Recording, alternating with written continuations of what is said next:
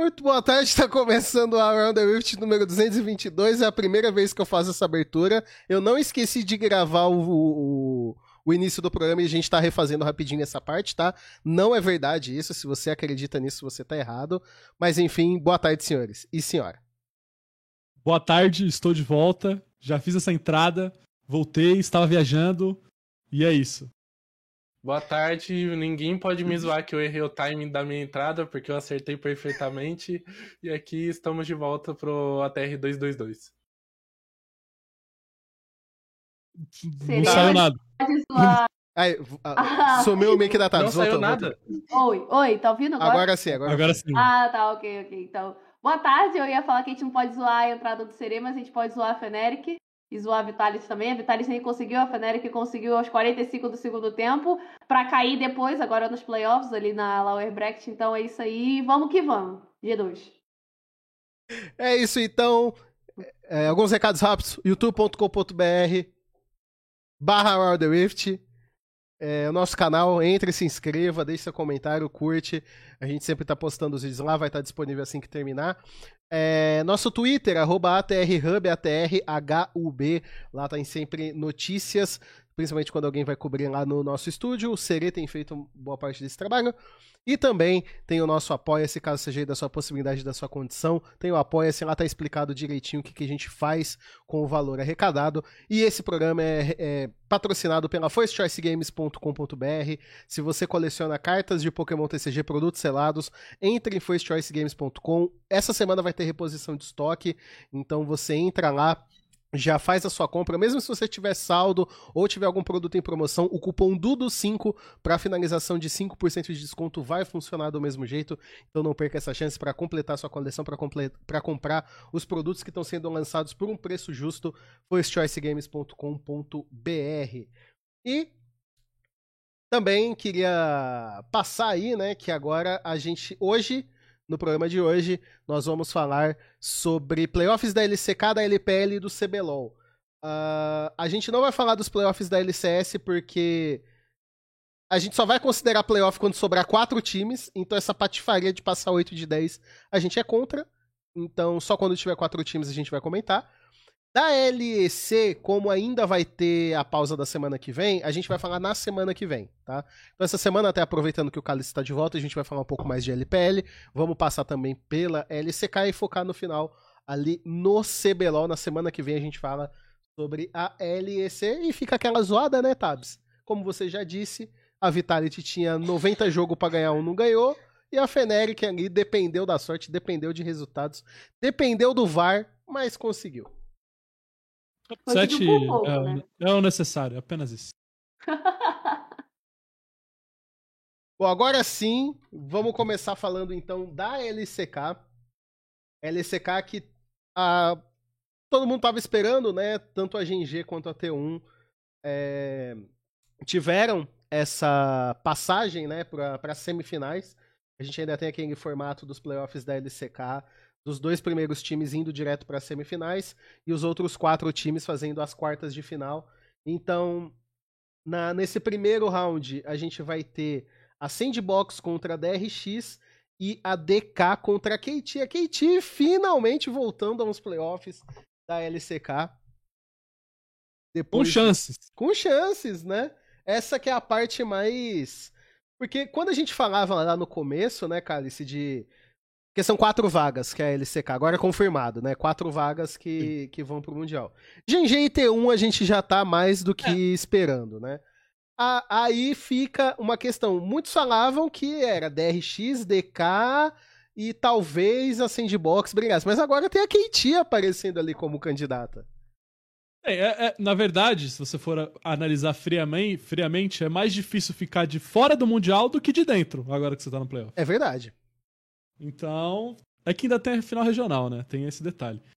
Mas a Keti tem chances, cara, porque a DK que a gente achou que ia ser um time bom é um time hum, mais ou menos. Não é. A DRX cara, que começou bem, terminou, é, terminou estranho. E a Sandbox, eu pessoalmente terminou adoro. Muito bem. Muito é, eu, eu, eu amo a Sandbox, foi o time que eu mais assisti jogando esse split. O Prince é um monstro. Então eu tô bem inclinado a achar que o Seed 3, eu não sei como que ele decide lá, se joga pelo Seed 3 também, é a Sandbox. Eu acho que a terceira força hoje na LCK é a Sandbox. E aí a KT tá brigando com o DRX e, e DK pelo Seed 4. Eu vejo isso acontecendo. E, cara, é ano de Copa, né? Geralmente a KT vai pro Mundial em ano de Olha. Copa, então. Coisas acontecem em ano de Copa com a, com a Kate. É, e com a é, é a Kabum. KT e a Kabum. Vamos ver aí, acabou, vamos ver. também, Ó, é hum, é que eu lembro que o Prince era reserva do LWX. Mas enfim, cara, aqui olhando os times, pelo, pela bola que eles estão jogando no momento, essas primeiras duas séries, a Sandbox vai varrer a DRX. A Sandbox vai varrer a DRX. Porque a DRX, tudo bem. Eles têm lá o, o nosso querido Song fazendo bons drafts, mas o time não se encaixa de jeito nenhum. O time não tá jogando. tá jogando uma bolinha que. eh, Situação complicada, situação de barril. E a DK, a DK tem o Nuguri, tem o Canyon, tem o Showmaker, mas o melhor player do time atualmente é o Dekdan. Porque os três parece que tá numa fase que tá um coringado com o outro e o time tá. não vai de jeito nenhum. Então, sabe aquela fase? É que. Vou falar exatamente o que aconteceu pra mim. O Noguri tava naquela FPX que todo mundo coringou. Todo mundo daquela FPX coringou. E o Kenny e o Showmaker chegaram numa situação onde eles ficaram a um game no MSI e a um game no Worlds de ser campeões ali ter o Grand Slam. E quem não fica tiltado com isso? Então, chegou na situação que agora eles estão estão com o mental meio abalado, já não estão na melhor fase. E aqui a KT tá chegando voando. O Vikla ali foi eleito o rookie do split, chegou muito bem no lugar do, Ar, do Arya. Até o Cus, o Cus tá jogando muito bem. Sempre o Cus defendi. tá jogando muito bem. Mas a sua, a sua, a sua, a sua teoria da, da DK é muito mais simples. É porque o cara que deixava todo mundo são foi embora. A verdade é essa. Se tivesse o Burn nesse time aí, eles estavam funcionando, tenho certeza disso. Mas eu, eu, eu, tendo, eu tendo a acreditar que a KT ganha, ganha da, da, da DK. Tipo assim, vai ser aquela série sofrida, tá ligado? Vai ser aquela série, pô, que vai a cinco jogos, porque a KT é sofrimento. Mas vendo o final do campeonato, vendo o final do campeonato, parece que a KT tá jogando mais. Inclusive, vai, vai entrar no Parece tá muito 10.15. mais. Vai entrar no 10.15. Talvez mude alguma coisa, mas não sei. É, mas eu, eu consigo ver a Kate passando. E aí, é, pegando o T1 ou GNG, né, acho que de- depende de quem passar lá do outro lado, aí fica, aí fica muito Ó. difícil também, né? Olhando pelas séries, o que, o que, que rolou anteriormente, a gente, a gente quase perdeu pra KT. Foram jogos close. Ali, a KT tá jogando muito bem. Ela perdeu pra Sandbox ganhando, ganhando de 2 a 1 Que ela, perde, É ela perdeu ganhando o terceiro jogo. In- Inacreditável isso. E a DK, né, ela, da última vez que foi DK e KT, acho que foi 2-0 KT. A KT só passou por cima da DK. Na situação que tá, sinceramente, a KT tá jogando muito bem, mas eu vejo elas, eles passando da DK, mas a GG vai dar pique neles. Porque ninguém quer enfrentar essa sandbox, não. E eu então. digo mais, a T1 que fique ligada, porque a situação ali, ó, último jogo T1 e sandbox foi 2-0 sandbox fora o amasso. Então numa MD5 não sei não, hein? Sinceramente não sei se a T1 aguenta a sandbox. Você acha que. Você acha que a GNG pica. pica. tanto KT quanto DK? Eu acho que Em pica tanto Sandbox. KT Sim, quanto DK. É, pica, né? 100% de certeza. fato. 100%. É. Não, Já não, não vi querem que- jogar contra essa sandbox. E você, Tabs, o que, que você tá é vendo aí? Quem que você acha que Eu já- passa? Eu tenho uma opinião controversa. Eu não, não sou muito simpatizadora da Katie. Eu não sei se vocês sabem. Ah, não. Tem um? Demitida! não, mentira. Não é nem nada contra a KT, eu só tenho coisas contra Cannons e GPs contra G2 em, em fases decisivas de campeonatos mundiais. Mas não, não tenho nada contra a KT, não, mas eu acho que. Não sei, cara, é muito nome. Assim, eles estão tiltados, tipo, o Canyon tá tiltado, o Showmaker tá tiltadíssimo.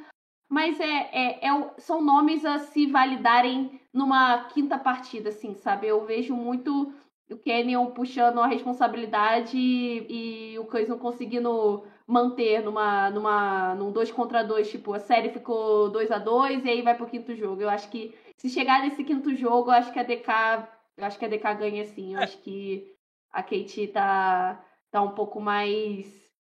Sabe? É, a DK é mais cascuda, mas essa Katie ainda tem, por exemplo, tem o Rookie, então. Eu, eu, eu tô um pouco mais com a DK. Não, não simpatizo muito, não, mas acho que Assim- vendo essa, essa chave aí. É que tem, tem aquela, né? A gente tá vendo um castelinho da KT agora. O lance é que os castelinhos da, da KT é sempre aqueles de carta, que bate um vento, cai tudo. Mano, por que não acordar um dia muito, muito bem, afim? Ele, ele quebra as pernas dos caras. Eu tenho certeza disso. Eu conheço a Kate Roaster. Eu sei o que eles são capazes. Mas é contra a lógica, entendeu? É contra o que a gente viu no campeonato. E aqui eu jogo argumento contrário. Se chega no Game 5 ali o, o, o Showmaker e o Canyon, acho que já É. começa a passar o filme de 2021 na cabeça deles. Falando, pelo amor de Deus, Game Cara- 5 de novo não! Sabe, sabe, sabe o que, que eu fico pensando sobre a DK? Primeiro porque, assim, o, o Cálice, pra mim, ele tá sendo gentil em dizer que o castelinho é de carta. Porque, mano, esse castelinho Papel, aí, papel. pô, meu amigo, é aquele, é aquele brinde de Kinder Ovo que era um origami, sabe? Cara, confiar na KT é uma coisa que qualquer torcedor da KT nunca faz. é, Exato. Se você confia na KT, você, Você- vai se você tá decepcionar. É, você vai quebrar a cara. E no É. primeiro split, a gente tava com, a- com o mesmo sentimento da DK. E a DK perdeu na semi pra GG num 3 a 2 que foi até que disputado. Não, com o quinto jogo que era impossível perder. Pois Quem é. não lembra do. Pois é. Pelo amor de Deus. Aí veio aquele veio o argumento do Serê lá. Quinto jogo, a Dão, ela, É. ela, pô. Acontece coisas. Então, assim, tem, tem duas coisas que eu fico pensativo quanto a, a- a esses playoffs. Primeiro, eu acho que a DK é uma equipe que tende a crescer nesse momento e a Kate tende a dar umas trolladas. então, essa série eu fico muito na dúvida.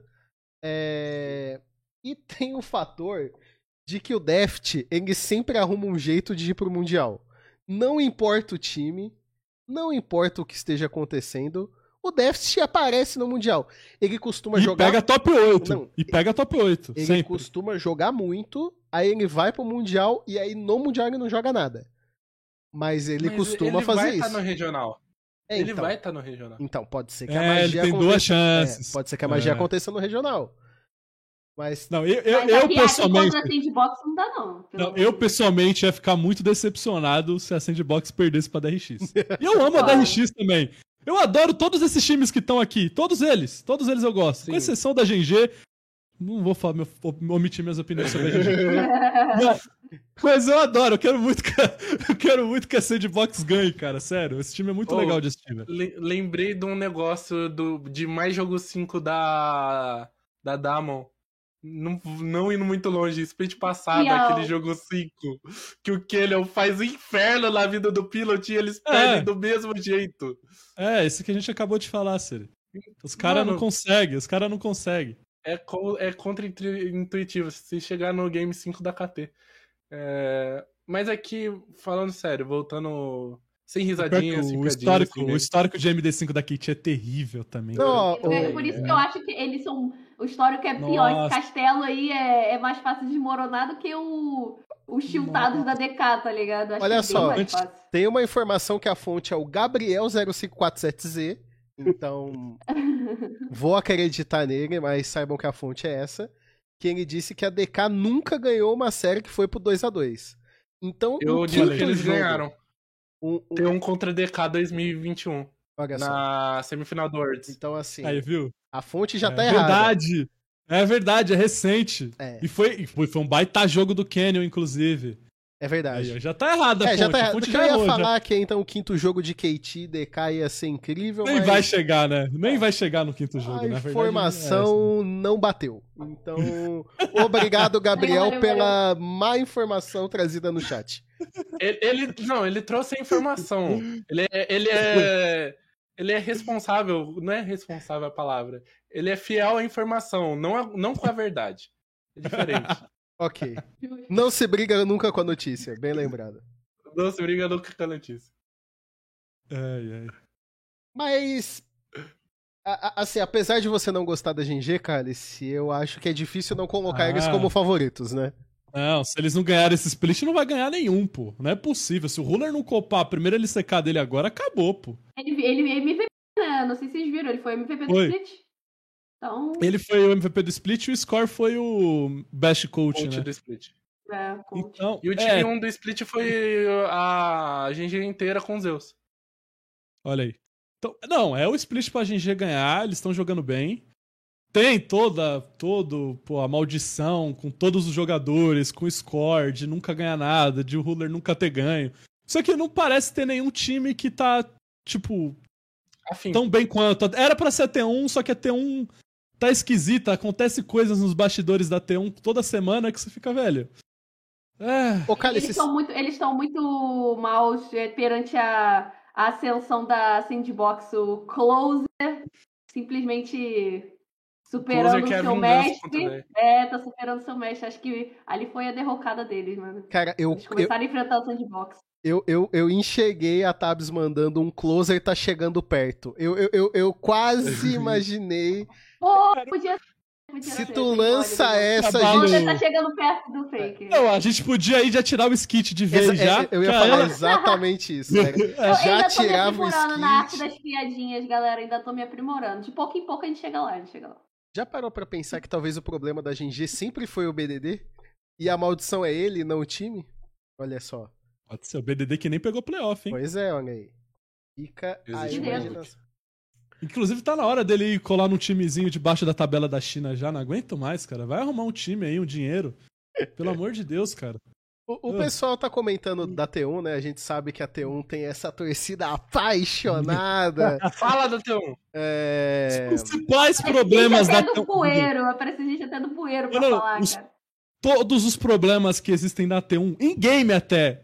Eu culpo a torcida, cara. Eu culpo a torcida. Todos os problemas que tem, que envolvem a entidade T1, é culpa dos torcedores deles. Isso é fato. Não, é, é eu discordo, porque os torcedores não draftam. Ah, Os mas torce- influencia, cara. Será? Não sei? Influencia, cara. Não Eu acho que draft. não. Eles ficam Não falando tão mal. que dissesse o contrário. Eles ficam falando tão mal do draft do Camara. Como que é o nome dele? É o Poach? O Poach saiu, É o né? Poach. É o- Ele tá ainda. Eu acho que eles ficam falando tão mal que eu acho que ele já faz de propósito já, mano. De birra, tá ligado? Porque não dá, cara. Eles são muito insuportáveis. O cara drafta de birra. Sim. Ai, O ai. cara é o Emerson Leão ali da, da T1. V- Vai escolher pique de birra dos caras. Cara, Vai o pior é que ali assim, o jogador na base da birra. é injusto eu dizer que. Eu já disse isso uma vez, mas hoje eu entendo que. É injusto eu dizer que esse sempre foi um problema da T1, porque eles já tiveram épocas de drafts muito bons. Mas parece que em- sempre em vários momentos da história da T1, o draft sempre foi um dos problemas desse time, né? É, Seja por pool de, de player que não tava bem casada com meta, mas várias vezes, a... cara, pra mim a final do, do MSI foi, foi falha de draft sim da equipe da T1. É, eu- sei que muita gente foi pra cá ah, porque o time chinês teve os três jogos do lado azul, foi isso que definiu a série. Pô, aquele draft do quinto jogo da T1 foi sacanagem, na minha opinião. E. Mas o Guma, eu vi o pessoal falando do Guma também. O Guma não tá lá numa fase muito boa recente, né? Acho que desde o MSI, né? Ele até teve um ou outro jogo que ele mandou bem. Mas estranho, porque o Guma tava vindo numa grande fase, eu não sei o que aconteceu. Talvez os torcedores. de- Eu tenho, uma, eu tenho uma boa explicação pra o que aconteceu. O Guma, ele tomava pick-off do mid-game todo jogo, do mesmo jeito que o do Downtown. Só que, quem tava no meta? Era TK, era a Zillian. Então, a gente tinha um Queria que conseguia salvar ele todo jogo. No entanto, o split passado, se eu não me engano, o pick mais utilizado do, do Queria foi o Tanquente. E agora? Não temos mais Zillian no meta. Não temos Eu- mais eu- Tanquente no meta. Eu E aí chega no mid-game, mesmo ele toma um pick-off e entrega o jogo da T1.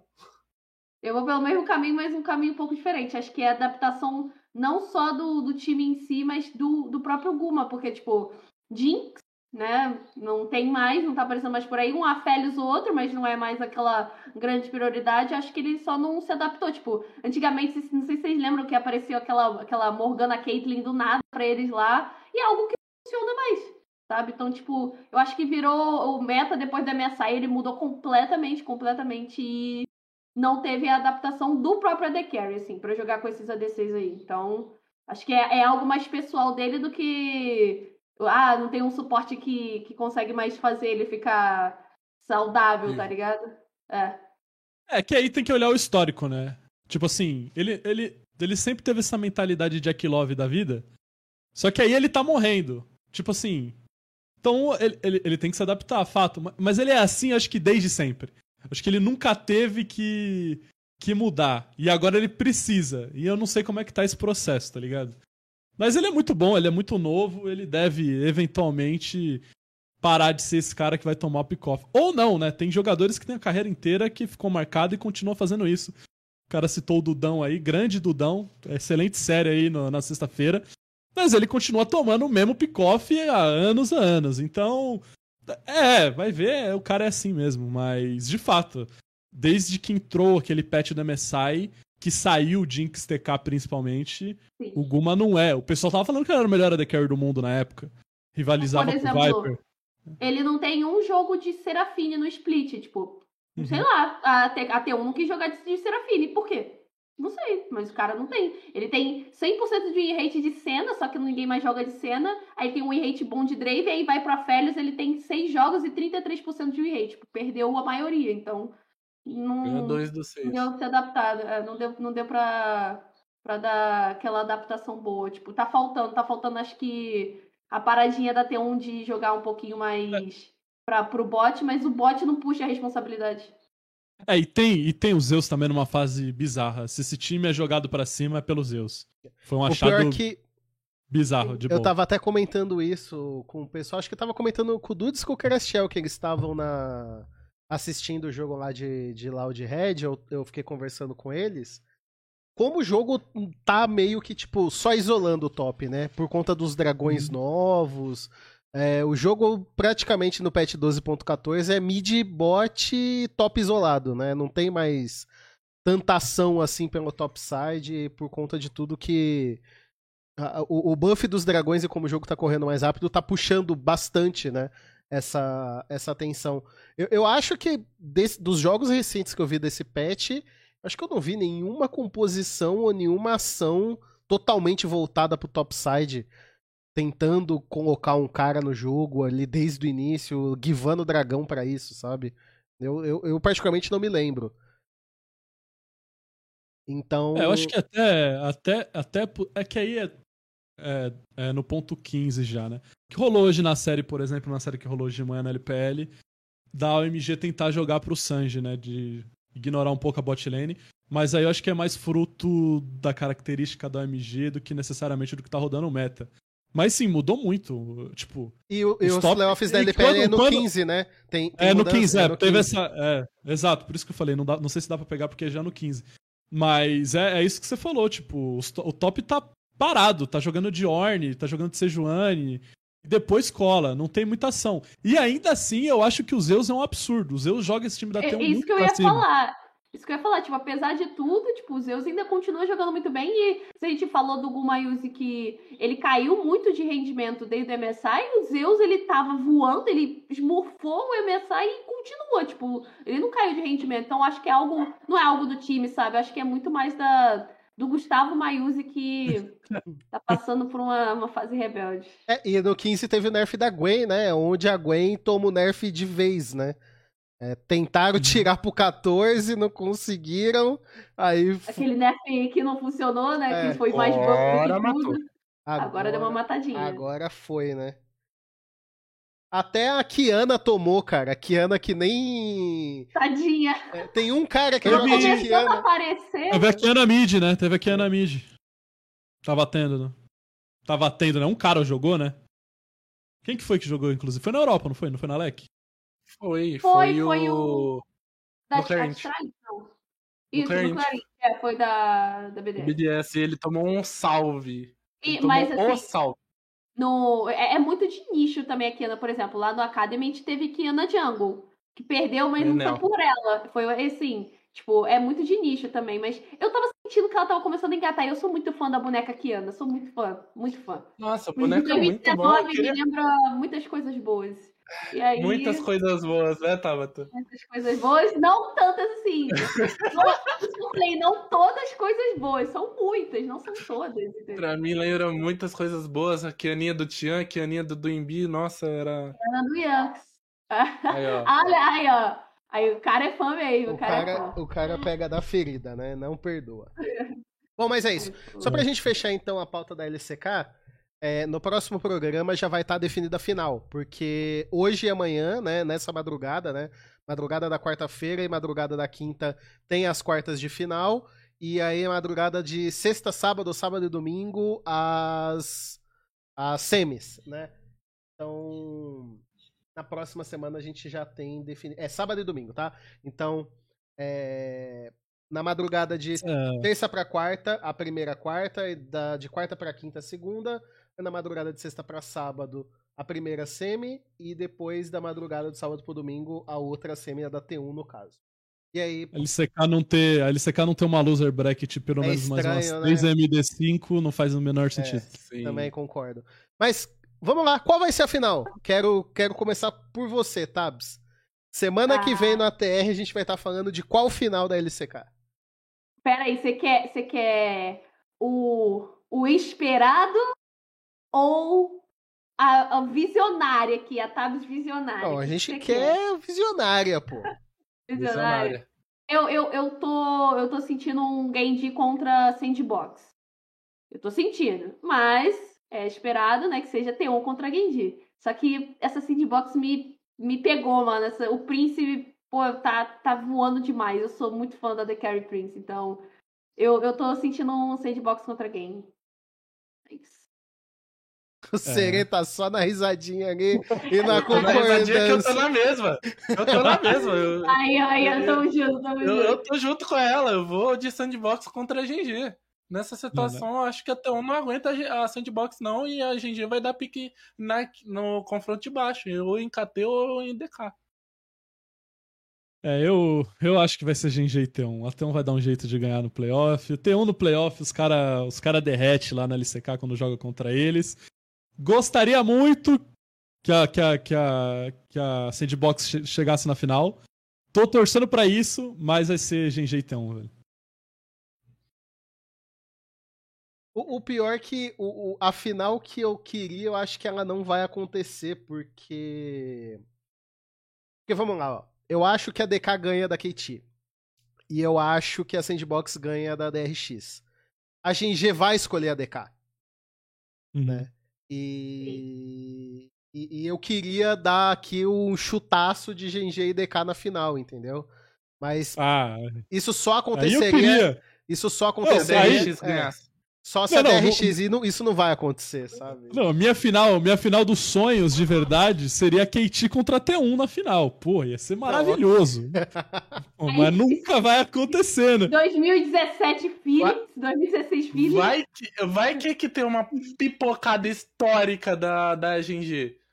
Cara, Cê- o, cê- score, o score devolvendo, o score devolvendo. Nossa, velho, que, que timeline. Vocês subestimam demais a pipocada histórica da GG. Esse time, com todo o respeito do mundo, mas na LCK esse time perde a fracasso faz 37 anos. É verdade. Não vai acontecer dessa vez, vamos culpar, mas esse time gosta de dar uma pipocada histórica. Sere, o que vai você fala. Dessa vez. Não vai acontecer dessa vez. Nossa, não vai acontecer, é perigoso, né? Semana passada disse um negócio aí. Seguinte, o que você está falando não é um erro, mas você está errado. Boa, boa, boa. boa. Entendeu? Fica com essa Dudu. reflexão aí. Dudu. Semana passada aconteceu coisas. Não, não, não. não. Então, Vamos lá, vamos lá, Sere. Vamos falar sobre suas adivinhadas da semana passada, tá? É. era melhor que você tivesse errado. É, era melhor que eu tivesse errado. Era melhor que você tivesse errado. Não, eu falei, eu falei tipo 10 segundos depois. Tomara que não aconteça e não deve acontecer. Mas, Mas tá. aconteceu. E Vamos aconteceu. lá. Pra, pra ficar uma. Eu, eu, vou com, eu, vou, eu vou com vocês aí. Eu vou de. Na verdade, eu vou com o Cálice, cara. Vai ser GGT1.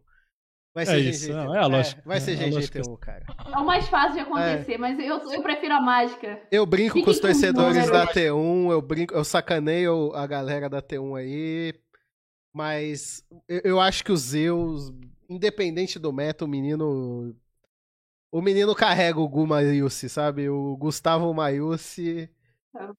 O Gustavo Maiusi sabe ser sabe entrar na mochila.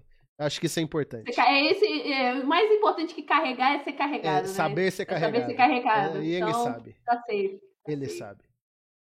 Mas vamos ver, a DK crescer aí, eu ficaria feliz também. Acho que a DK é uma equipe que. que faz falta. O Kenyon é um cara que no auge dele faz falta pra qualquer campeonato internacional. E ele, no auge dele, é um crime ele não estar entre os quatro que vão pro Mundial, mas isso é assunto mais pra frente. Vamos falar então agora da LPL, que começou já, né? A gente nem teve como fazer prévia da LPL, já começou hoje com a FPX virando uma série pra cima da OMG, que crimes podem ter sido cometidos, Pelo Crimes. amor de Deus. velho. Mas- A quantidade de crimes cometidos. o que carregou o Care Sim, pô, não. O último jogo é muito emblemático. O cara pegar a Kali do creme e carregar contra o creme, pô, é maravilhoso. Mas foi uma série. é, é, foi uma, uma série divertida de assistir, mas que você via que eram dois times que é justo estarem, é justo estarem jogando no, no round 1, porque são times ruins. Pô, ninguém queria vencer a série, ficou claro. A FPX quis vencer no último jogo. Mas o resto era o MG ganhando early game, amassando early game e depois perdendo o teamfight. Muito parecido com a série que rolou no CBLOL aí, inclusive. Então, eu tava esperando que o MG fosse ganhar, tava apostando na Champion Pool do nosso menino Sanji, na Champion Pool do Creme, e no final que deram Ari pro Creme todo o jogo, ele não fez nada em nenhum jogo, e meio que a FPX acabou levando, assim. Com o Summit também querendo perder também, cara, o o Summit teve um jogo de Nar, que ele, ele primeiro dá uma ult histórica de Nar, segura o jogo, e depois ele pula com a Yumi nas costas dentro de um mato que tinha cinco pessoas sem visão e perde a série e perde o jogo sozinho. Então foi, pô, foi o Summit na sua essência, foi o LWX na feito- sua. Não, foi o LWX na sua pu- pura essência, andando reto de se vir e morrendo em teamfight. Então, pô, tudo que teve, tudo que dá pra entregar de OMG e, e FPX foi entregue. Cara, E nada, é, foi um 3x2, foi um 3x2. cara, nada mais OMG do que perder esse jogo, cara. OMG é outra, cara. Não dá, não dá, é Não ridículo. como, Cara, cara. No primeiro jogo, o primeiro jogo que eles perderam, o Aphelios tinha 10 plate e eles perderam. Tipo assim, Cérebro. como é que vocês fazem isso, tá ligado? Não, teve um monte de coisa estranha. De novo, eu acho que o principal fator é que o Creme não jogou bola, muito mérito da FPX aí, do Creme Care. foi um crime. Foi, foi. Ele não acertou eu tô ligado, eu vi, eu vi, eu vi. É, eu vi. Ele, ele jogou quatro jogos diário, eu acho, não acertou. Foram Não, três, não acertou Foram um charme quatro, um, foram cara. quatro. E o que não foi Foram diário quatro. foi de Victor, velho. Victor, é, Não, é. Não, da, da onde ele tirou esse Victor, cara? Tipo, não. não. porão, mano. Foi Estranho. terrível, foi terrível. E eu fico feliz, né? Que quem ganhar aqui pega a minha IDG. Então, pô, quase garantido na final regional. Quase. Eu não vou falar porque eu não quero zicar, mas tá quase. Mas foi-. Mas foi, mas foi legal, cara. Foi legal. Teve, pô, fight pra caramba, os caras se batendo, o pessoal entregando pra caramba. Foi entretenimento puro. Mano, o, o Shanji, ele meteu um Jarvan top no jogo 4. Cara, eu gostei! Não, então, eu, eu gostei também. Ele meteu esse. Mas Então, teve né? Jarvan Top e teve o Jarvan Jungle também. De rush de Glaive Sombria com é, Quimiotank e, e, e e Randuin. Frozen Heart. And- Foi Frozen Heart primeiro, acho que Randuin veio depois, sei Ah, lá. foi depois, foi depois. E foi, e foi, jogou bem, tá ligado? Os dois Jarvan eu achei que foram bons, mas... E os dois pô, perderam. Eu acho que os dois perderam, Os curiosamente. Dois que- perderam, os dois perderam, cara. é, o Jarvan é isso aí, né? O Jarvan é isso Tudo aí. bem que foi aquele. Esse game do, do Clid de Jarvan foi aquele game do Care de Lissandra. Que foi. Nossa. Que foi triste, cara. Eu acho que. Uma má vontade. Aí que tá, cara. O Kerr nem jogou bem os jogos que ele jogou de Lissandra pra responder a Ari. E mesmo assim a Ari não fazia nada. Eu fiquei muito confuso em como fun tava funcionando a- o jogo, sabe? Cara, Tipo assim, por que a noção? Ari não faz nada? É por causa da Faz Lissandra? nada, Não. Faz menos ainda. Você tem É, noção estranho. que o Hang vai dormir hoje de noite classificado, tendo ficado 0,8 de Yumi? Que Yumi, cara, não esse, não, esse jogo foi bizarro. Não, não, não, não. Não, isso aí foi bizarro. Mas o LWX, ele, ele trollou muito o Hang, velho. Não, não, não, não, sério. Bizarro. bizarro. Aqui, aqui Renekton no bot, um É V2. bizarro. Pelo amor de Deus, cara. É bizarro. bizarro. Não, mas o LWX também. Nesse jogo, acho que ele morreu mais oito ou sete vezes. Morreu 9. Morreu. Morreu 9. Nove? Caraca, olha aí. Essa é a terrível. pura essência, é o puro creme de FPX. Eu amo esse time, eu odeio Não, esse time. É, é, a, a verdade é assim. Vamos lá. A OMG classificou com méritos. Eu não vou tirar os méritos da FPX, tá? Mas é a primeira vez que um time classifica nos playoffs da LPL negativo. Já começa aí. cla- Classificou 7-9. Eles, eles e a Bilibili. Então ter passado no primeiro round já é uma vitória inacreditável. Sim, sim. Ele- Eles acabam de empatar o recorde deles. Ah, empatar não, eles estão 8-9 ainda. Eles aí continuam negativo. Eles ganharam uma MD5 e continuam negativo. É impressionante se você parar pra pensar. Tem que ganhar Então- duas pra empatar agora. Tem que ganhar duas pra empatar. Mas é isso. A primeira série, round 1, é isso aí. Inclusive teve, teve, teve uma mudança deles lá, não sei porque, acho que é um teste pra, pra dar vantagem fu- futuro em draft, não sei o quê. No primeiro round, por algum motivo, é o time que tiver o maior seed escolhe o side dos três primeiros jogos. Então pode ter um time escolhendo Blue três vezes e ganhando de 3 a 0 Mas só no primeiro round, porque eu acredito que seja é, uma, um teste pra dar essa vantagem no futuro pro cara que chegar na winner lá, lá na final. Eu sinto que é isso que eles vão querer fazer. Mas eu não achei muito legal a ideia, não, velho. Sei lá. Eu acho que Não. dois. A FPX Eu acho que dois game é justo. Dois game é justo. É, eu acho que a, a FPX acabou ganhando a série e tal, foi um time melhor. Só que a gente vai ver de novo isso acontecendo amanhã e tem muita chance de ser 3-0 da LNG porque eles vão ter o mesmo side e vão ter algum boneco que não vai dar pra banir, tá ligado? Provavelmente vai, vai ser o que vai acontecer. Cara, mas amanhã é, eu tô. Eu tô muito ansiosa pra ver esse jogo, porque eu não sei se vocês sabem, mas na China eu sou LNG, né? Sou Uhum. muito fã do, do grandíssimo, grandíssimo The Carry Light. Só que existe um fator nesse jogo, existe a lei do ex para a VLG. Estamos falando do Icon, né? Grande, gigante Icon, que foi Bonito. substituído Nossa. pelo. Bonito, lindo, maravilhoso. Nossa, que isso. Não, não. Literalmente o Icon. Que foi substituído pelo nosso querido Doimbas. Então, existe, existe um mundo. Oh. Não que eu queira que exista, mas existe. Eu, eu queria fazer um- um- uma pergunta. O Duembi tá virando o craque neto da LPL, né?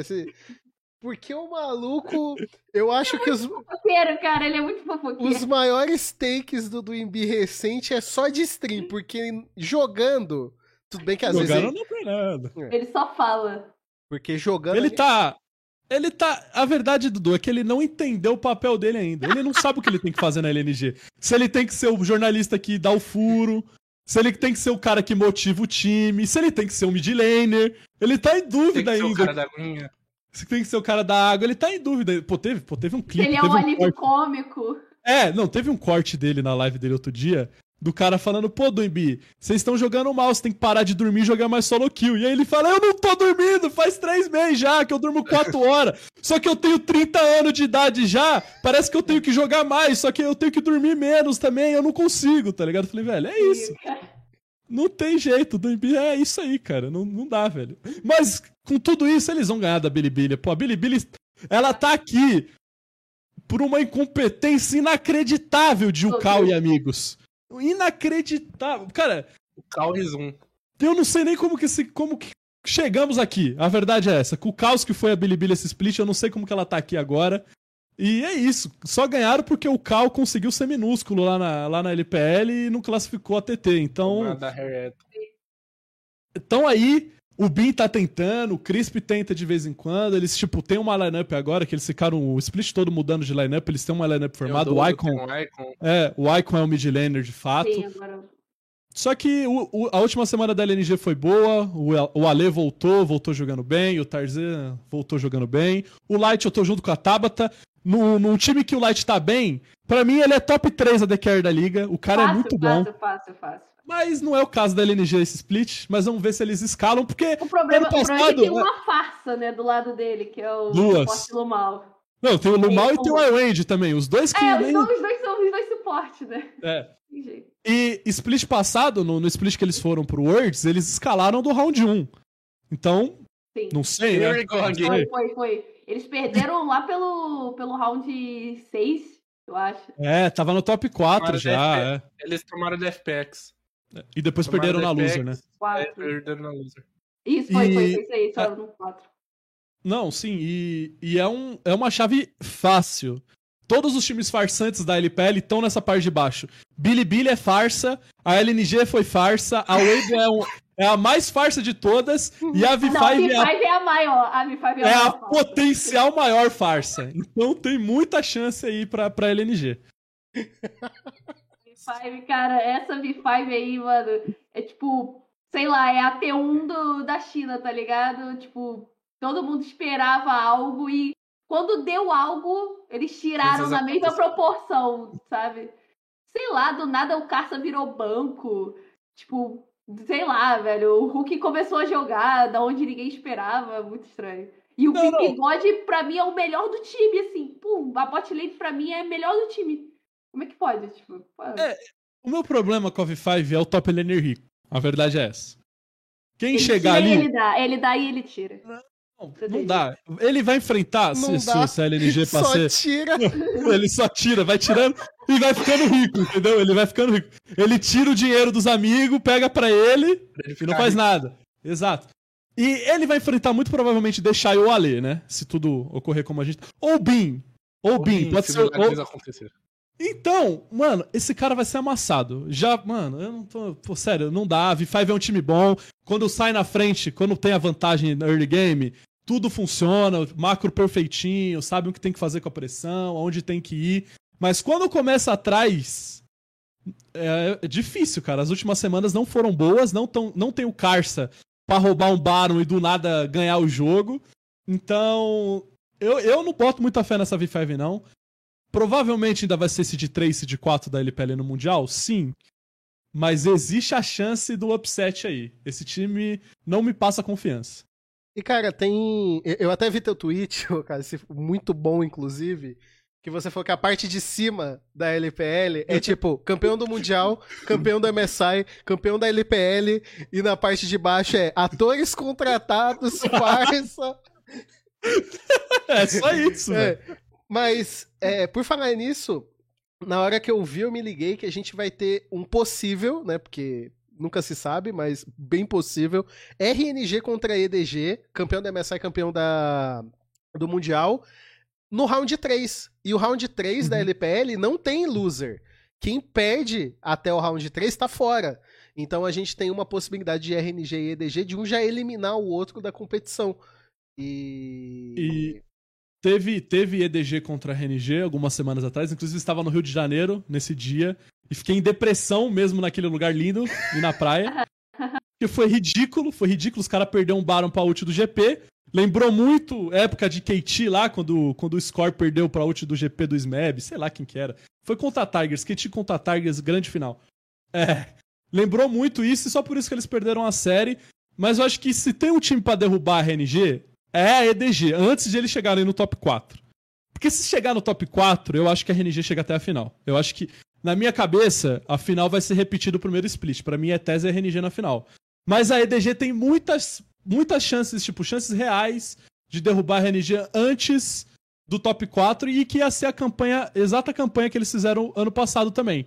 Que eles ganharam o MSI, caíram no round 3 e tiveram que ir pro Mundial como seed 3 pela final regional. Então, existe essa possibilidade. O Jungia, que entrou na, na, na- jungle da EDG, meio que trouxe o time de volta. Eles não perdem algumas semanas, estão dando 2 a 0 em todo mundo. Tá que é todo mundo abaixo deles? Sim, mas nem isso eles estavam fazendo antes, né? Então é uma mudança boa. E eles foram competitivos contra a RNG, eles foram competitivos contra a TES. Inclusive, acho que eles entregaram as duas séries, era pra ter ganho as duas. Então, se eles entrarem mais atento e não ter objetivo roubado, não comprar 50-50 idiota igual eles estavam fazendo, eu acho que a chance da EDG passar existe, mas a RNG é bem favorita. A RNG é bem favorita, o Xiaohu pra mim é o MVP do split. E eu acho que é, é ver eles contra a TES na final de novo, é o que eu apostaria, assim. E digo mais, não só ver eles contra a TES, porque, e pra mim, ver eles campeões de novo. Não tem É. jeito, tem jeito. De eu, Deus, tô, eu, tô, eu tô do lado. tá querendo. Aqui eu é tô- conta de vingança. A RNG vai fazer o que Aqui é- nenhuma equipe fez. Aqui é conta de vingança da FPX. Se vinga do ano passado inteirinho. Perdeu o, Ah. spring, o Summer Calma, da so- perdeu o Spring pra RDG e perdeu a Demacia pra Tess. É conta de vingança aqui, Ah, rapaz. pelo amor de Deus, Serê. Toma tempo. vencerá. top laner, o top laner é o Summit, cara. Pelo amor Tá de Deus, bom, toma tempo. é, você tem um bom argumento, meu Não, top eu, laner é eu, eu, eu Não- tô torcendo não tem muito como, pra não Tess. A Tess. A Tess é o time que menos perdeu jogos únicos, eles e a V5. É o ti- é- é- acho que é o time mais regular que eu já vi da Tess. O Tian tá numa fase bizarra e se ele chegar na final é a quarta final de LPL consecutiva. Se não for agora, pelo amor de Deus também, tá ligado? É, se tamo, for a quarta é, tamo, se tamo chegando quarta também. final e o quarto vice, pelo amor de Deus também. É, não, pelo amor de Deus. Tamo num meta do Jack Love, com Draven voltando, com Sivir aparecendo, com Ele Kalista. gosta muito desse metinha, cara. Ele gosta já deu, Ele já demais. deu 300 pentakills aí pelo mundo. O Knight também tá numa fase boa, o Silas tá no meta, então o Knight tá bem. Então o time todo da TES tá jogando muito bem. Só que a RNG tem aquela. Aquele lance, tá ligado? A RNG acho que é o único time na LPL que, tipo assim, eu falei que a V5 tem dificuldade quando sai atrás nas partidas, a TES tem essa dificuldade e a JDG também. O único time de todos esses aqui que não ganham estompando early game é a RNG. Tipo assim, a RNG consegue voltar de grandes de grandes déficits, assim, eles dão um jeito de ganhar as partidas. Então, esse, esse é, um, é um super poder que a RNG tem que é muito difícil de superar, sabe? Mas eu tô confiante na TES que eles vão, eles vão conseguir levar esse, essa LPL, mas aí a gente pode falar mais pra frente, né? E no fim das contas, só pra gente fechar, como você enxerga a mudança do brief, Bean brief? No fim Eu das que contas, foi- Eu acho que não foi boa. Eu- pra nenhum dos eu- dois. É, pra nenhum dos dois. Não, pro Brief foi boa. Pro Brief foi boa. Tipo, pra- pessoalmente, pra carreira dele, ele vai estar no Mundial, ele com certeza não ia estar se ele tivesse ficado na Bilibili. Mas eu e o Sere, a gente fez nosso All Pro mais cedo no mais, no mais LPL. E eu coloquei o Bin no meu, no meu segundo ou no meu terceiro time de top laners. Foi no segundo, né? Porque eu acho que o Bin jogou muita bola na Bilibili, mesmo com o time dele só perdendo. Ele era um- uma das únicas peças que você via, mano, esse cara tá tentando de verdade. E o Brief eu não sinto que teve esse teto num time bom, sabe? Tipo, já teve tempo dele encaixar. Ele é um top laner bom, tipo, dá pra RNG ser campeão com ele top laner. Mas ele não é o Bin, cara. Ele não faz as mesmas coisas que o Bin fazia. Ele não domina a lane como o Bin dominava e como o Bin anda, ah, continua dominando. E eu acho que talvez seja um ponto a se explorar da RNG. O Brief ainda falha e ele não é tão bom quanto o Bin. A verdade é essa. Então, pra RNG, pra mim, eu acho que no final das contas foi uma mudança ruim, velho.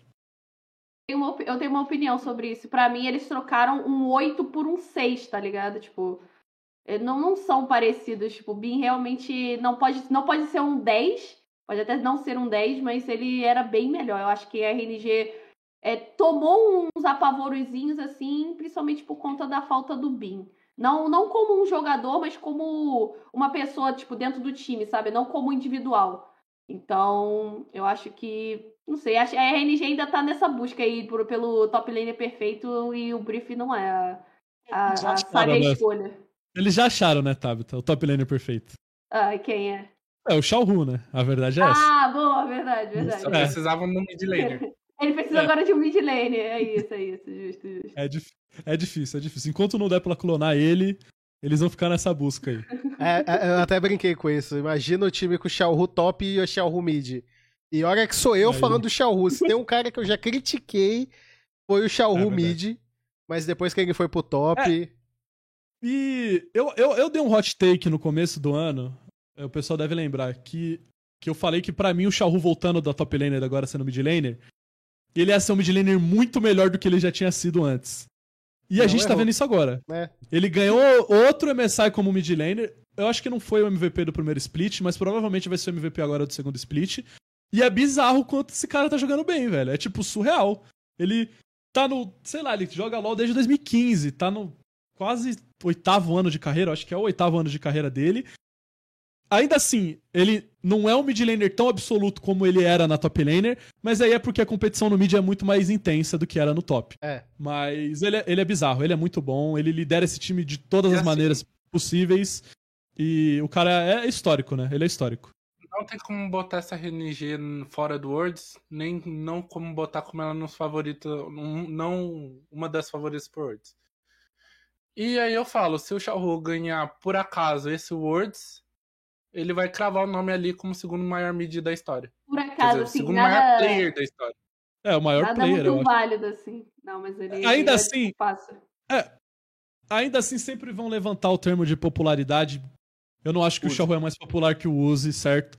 Mas ele já é maior que o Uzi. Pra RNG, ele já é muito maior que o Uzi. Sim, sim. Pra China, pra China talvez não, porque o Uzi tem um impacto meio que social nos caras, tipo, geração de AD Carry, inspiração de AD Carry e tal. O Xiaohu não teve isso porque o Xiaohu não foi o Rook, o Rook tem mais esse impacto na mid laner do que o Xiaohu dentro da própria China. Só que o que esse cara fez é bizarro, ele tem três MSI em duas lanes diferentes, mano. Isso é bizarro, mano, é surreal se você parar pra pensar. E falta, falta esse mundial, tanto pra ele quanto pro Ming. O Ming também é maior que o Uzi, se você for parar pra pensar. Tem três MSI no, no. Três MSI não, dois, dois MSI. Não, são três MSIs no currículo Três também. MSI. E, e falta o Mundial. Se esse time ganhar o Mundial, e se for do jeito que a gente tá falando, ganhando. É, ganhando a LPL, ganhando o Mundial, aí não tem como, cara. Aí a RNG vira um, vira um negócio impressionante. Cara, Vira o maior da China novamente. mano, o Xiaohu top. Já é, né? Pra quem, pra quem não teve a chance de presenciar, não é que não faz nem tanto tempo, né? Mas o, o, o Xiaohu top, cara, imagina o meta como. Imagina a importância do pique como ela tem hoje, tá? Baniam o Lucian contra o Xiaohu top. Tipo, não importa sim, sim. o quanto o Lucian estivesse nerfado, era um permaban de qualquer Ele time. pegava e ganhava. Cara, Tinha que banir. é, é, eu, eu- é, ao longo desse split, né, a Tabs que é bem ligada nessas questões de números e tal, é, a gente teve um pique, né, que em todas as ligas, no CBLOL inclusive, ele foi unânime no topside por um bom tempo, que foi o NAR. E eu. E, e- e- sempre quando tem um pique em evidência, agora o do 12.14, até um pouco antes, o pique em evidência é a Gwen, né? Gwen e NAR tiveram esse trono ao longo desse, desse último split. E aí sempre vem a discussão, como que você joga contra, né? O que, que você vai pegar pra counterar isso? Jax contra Gwen, tem uns doidos que já usou a Kali, é... Camille, Jace também, Jace, é. Aí contra Nar, ah, antigamente o pessoal colocava o Yasuo como um counter de Nar, enfim, Irelia, né? Irelia sendo uma possibilidade. E o Xiaohu tinha o dele. O que o Xiaohu jogava de Lucian contra Nar, pra mim era uma coisa bizarra, cara. Eu lembro de outro pique dele contra o Nar. Eu lembro que sempre ele pegava o Nar, ele pegava Silas em cima e o Teamfire tava melhor de uma Pior que forma eu gosto, bizarra. pior que eu Não. também, eu gosto do Silas, cara. Eu não sei porque ainda não usaram contra, tá ligado? Eu, fiquei Eu esperando. um velho. jogo do, do Silas, do Xiaohu de Silas contra o Deixai de Nar. O Deixai maceta ele na lane phase inteira. Chega na última teamfight do jogo, o Xiaohu bota os 5 da IG na parede e eles ganham o jogo. Ainda falta, teve- falta um, falta um. Proibido. Quando ele, ele trazia os piques do mid pro top, né? Tipo, Syndra top. Teve, Oriana top. teve, ele, ele Oriana. ganhava. Problema, o cara é brabo. Não, ele, ele, foi, ele foi bizarro no top. Teve, teve, teve na LPL, Dudu. Você falou, né? Do, do Silas contra Nar. Teve bastante na LPL essa matchup no top. E aí meio que pararam de usar Nar. E aí meio que o Silas voltou pro mid e tal. Foi pro mid, né? E voltaram agora, é, voltaram, voltaram agora com o Nar, né? Teve Nar hoje, mas tem algumas respostas ainda.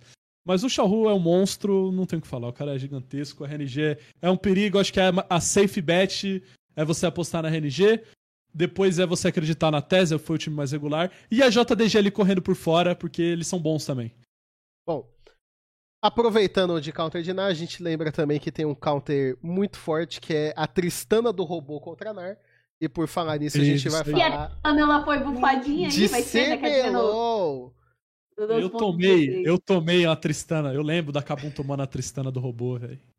Nossa Pois é. senhora, que Ah, a depressão. Kabum, a Kabum lembra muito bem da Tristana do, do Titã, né, Envy. também. Do Envy também, tomamos do Envy. Ah, do Titã, pô, pulando, pulando pra cima do Essa aí- Snake. É, essa aí É. foi, funcionou do mesmo, da mesma maneira que a Tristana do robô contra a Kabum.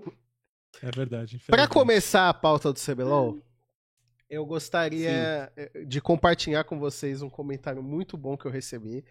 E eu queria que os comentários do vídeo dessa semana fossem brincadeiras, piadolas, entendeu?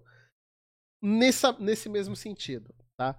A gente não vai se alongar muito em Kabum contra Miners, porque, cara, foi um 3 a 0 foi um passeio, todo mundo tava imaginando que ia ser um passeio.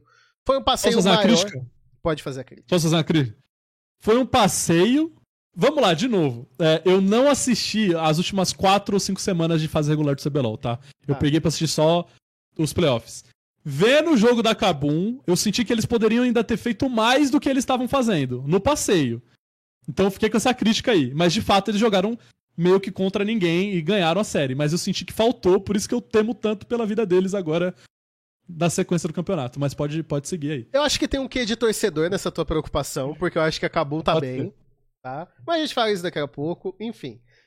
Kabum é, atropelou a Miners, é, três jogos. Tinha sido um atropelo já, porque, não sei se você viu, Cálice, mas o último Eu, jogo, eu vi. o último vi, jogo vi. da fase regular foi Kabum contra a Miners e foi o- o- um atropelo também. Foi bem Uhum. parecido. E o comentário que me pegou foi que assim, se vocês não sabem, essa série somada, somada, os três jogos, deu 74 minutos, algo em torno disso. É da história do. CBLOL, da história do CBLOL, entendeu? É o, a série mais rápida que já teve, tá? Um colega nosso de trabalho, que eu não vou dizer o nome, só vou dizer quem é careca. Então aí vocês imaginem quem foi. Ele teceu um comentário que pra mim foi incrível. E eu queria que os comentários da TR dessa semana fossem nesse sentido, tá? O comentário dele foi o seguinte: Pô, em 74 minutos, o Frodo não tinha saído do condado.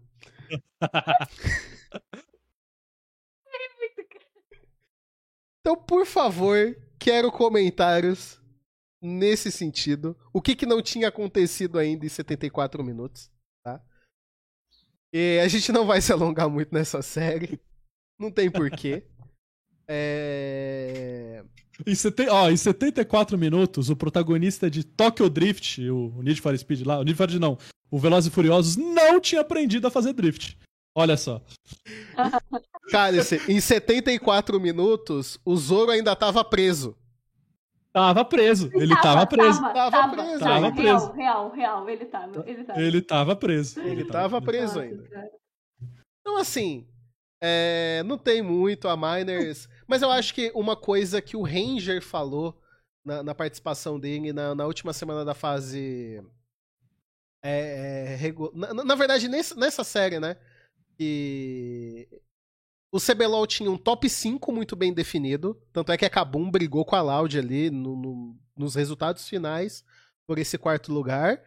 E eu acho que qualquer equipe que viesse desse top 6 sofreria nesse primeiro jogo. Eu acho que seria muito difícil algum desses times da parte de baixo, independente se fosse Liberty, se fosse o próprio Flamengo do Ranger, enfim, NTZ e Ranger já estavam fora da disputa há mais tempo, mas pra mim os playoffs do CBLOL são esses cinco times.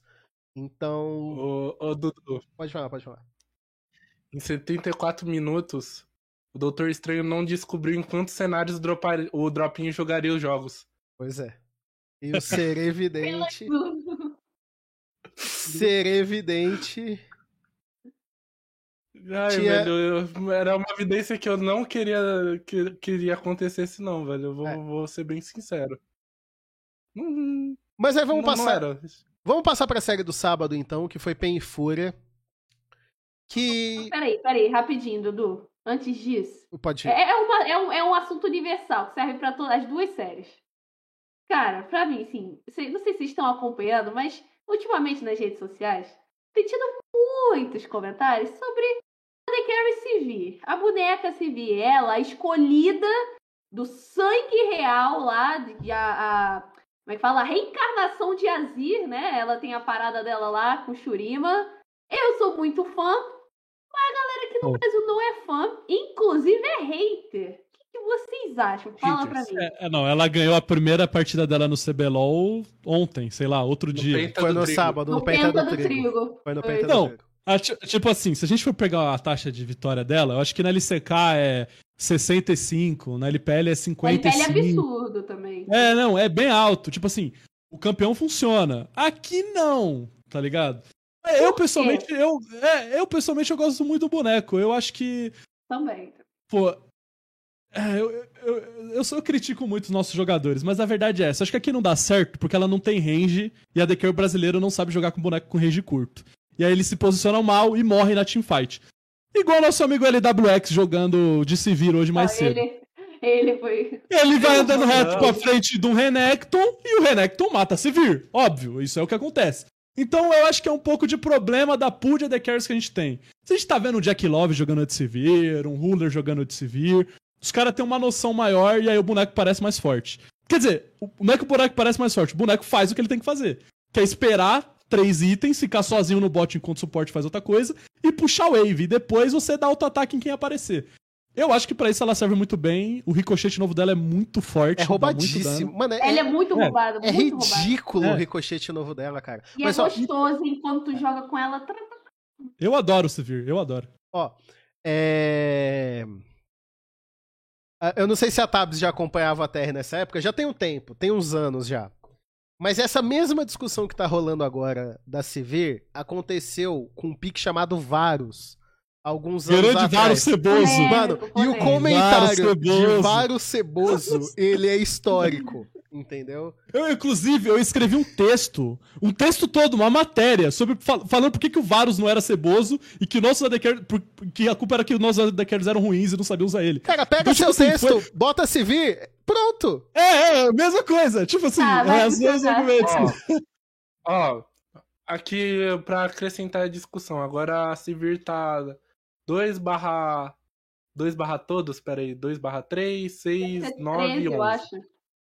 11. 2 barra 11 É no que 2 CBLOL. barra né? 11 no CBLOL. 13 jogos. É domingo, domingo, domingo o Titã jogou, ganhou também com ela. Sendo bem sincero, dos Jogo jogos aqui, que teve dois jogos que ganhou, foi do Penta do Trigo, que ele apareceu basicamente na última teamfight, deu Penta, que ele terminou 5 barra 1.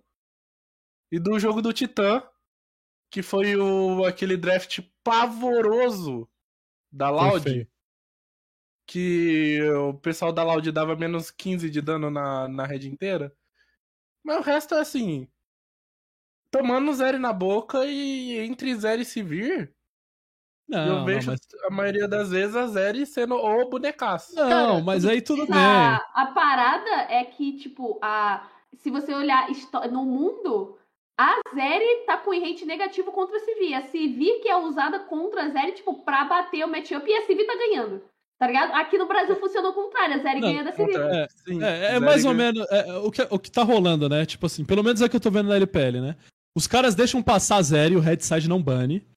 Aí o Blue Side, por algum, algum motivo, não pega a Zeri. Aí o Headside volta de Zeri e você volta de se vir. É isso que acontece, pelo menos na LPL.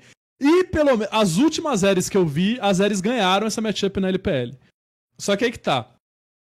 Eles estão parando de deixar a Zeri passar no Headside. E aí a Sivir não tá aparecendo, porque eles, ela, ela tá tomando Draven e tá, tá tomando Twitch. E aí é uma matchup que eu acho que é ruim, de fato, pra ela. A gente viu o Twitch contra a Sivir. A gente viu o Trigo uh, foi uma fazendo ali, partida- ó. Foi duas partida e acabou se vir. Mas eu ainda acho que é um blind, a Sivir é um blind muito safe no Blue Side. Eu acho que é arriscado, porque tem a Kalista também. Kalista é muito boa Tem a contra a Kalista. Sivir. É, tem a Kalista. É. Tem- então, tem três bonecos que batem nela, mas assim, eu acho que você pode picar ela e, tipo, defender ela no bot. Tipo, não deixar ela morrer no 2v2, porque depois ela vai fazer o trabalho dela, mano. Fechar jogo contra a Sivir é um saco, cara. É, tipo, insuportável. Ela limpa uma, uma minion de Baron com três auto-ataque, pô. Com o negócio ativado. É que Então assim, é só você conseguir escalar com ela, né? É que tá difícil escalar também, né? Tem esse, tem esse É. problema agora. sim. É que assim, meu ponto sobre a Sivir, eu amo a Sivir. É um dos atiradores que eu mais gosto de ver. É uma das atiradoras. também. É, putz, já não quero mais agora. Mas enfim, na Liga Francesa. É... Mas o meu ponto sobre a Sivir é, Pra mim são duas coisas. Primeiro, eu acho que 90% dos atiradores não gostam de jogar de Sivir. Eu acho que não é uma escolha que você vê a galera usando em solo kill e a galera tentando fazer funcionar. Então, pra mim, já é uma campeã que, historicamente, ela não é nem muito treinada pelos jogadores, pelo menos daqui. E, e vocês estavam falando sobre, tipo, ah, que os atiradores não conseguem se posicionar muito bem, não sabem atuar com um range baixo. Mano, pra mim, as civis aqui do Brasil não estão sabendo nem ultar.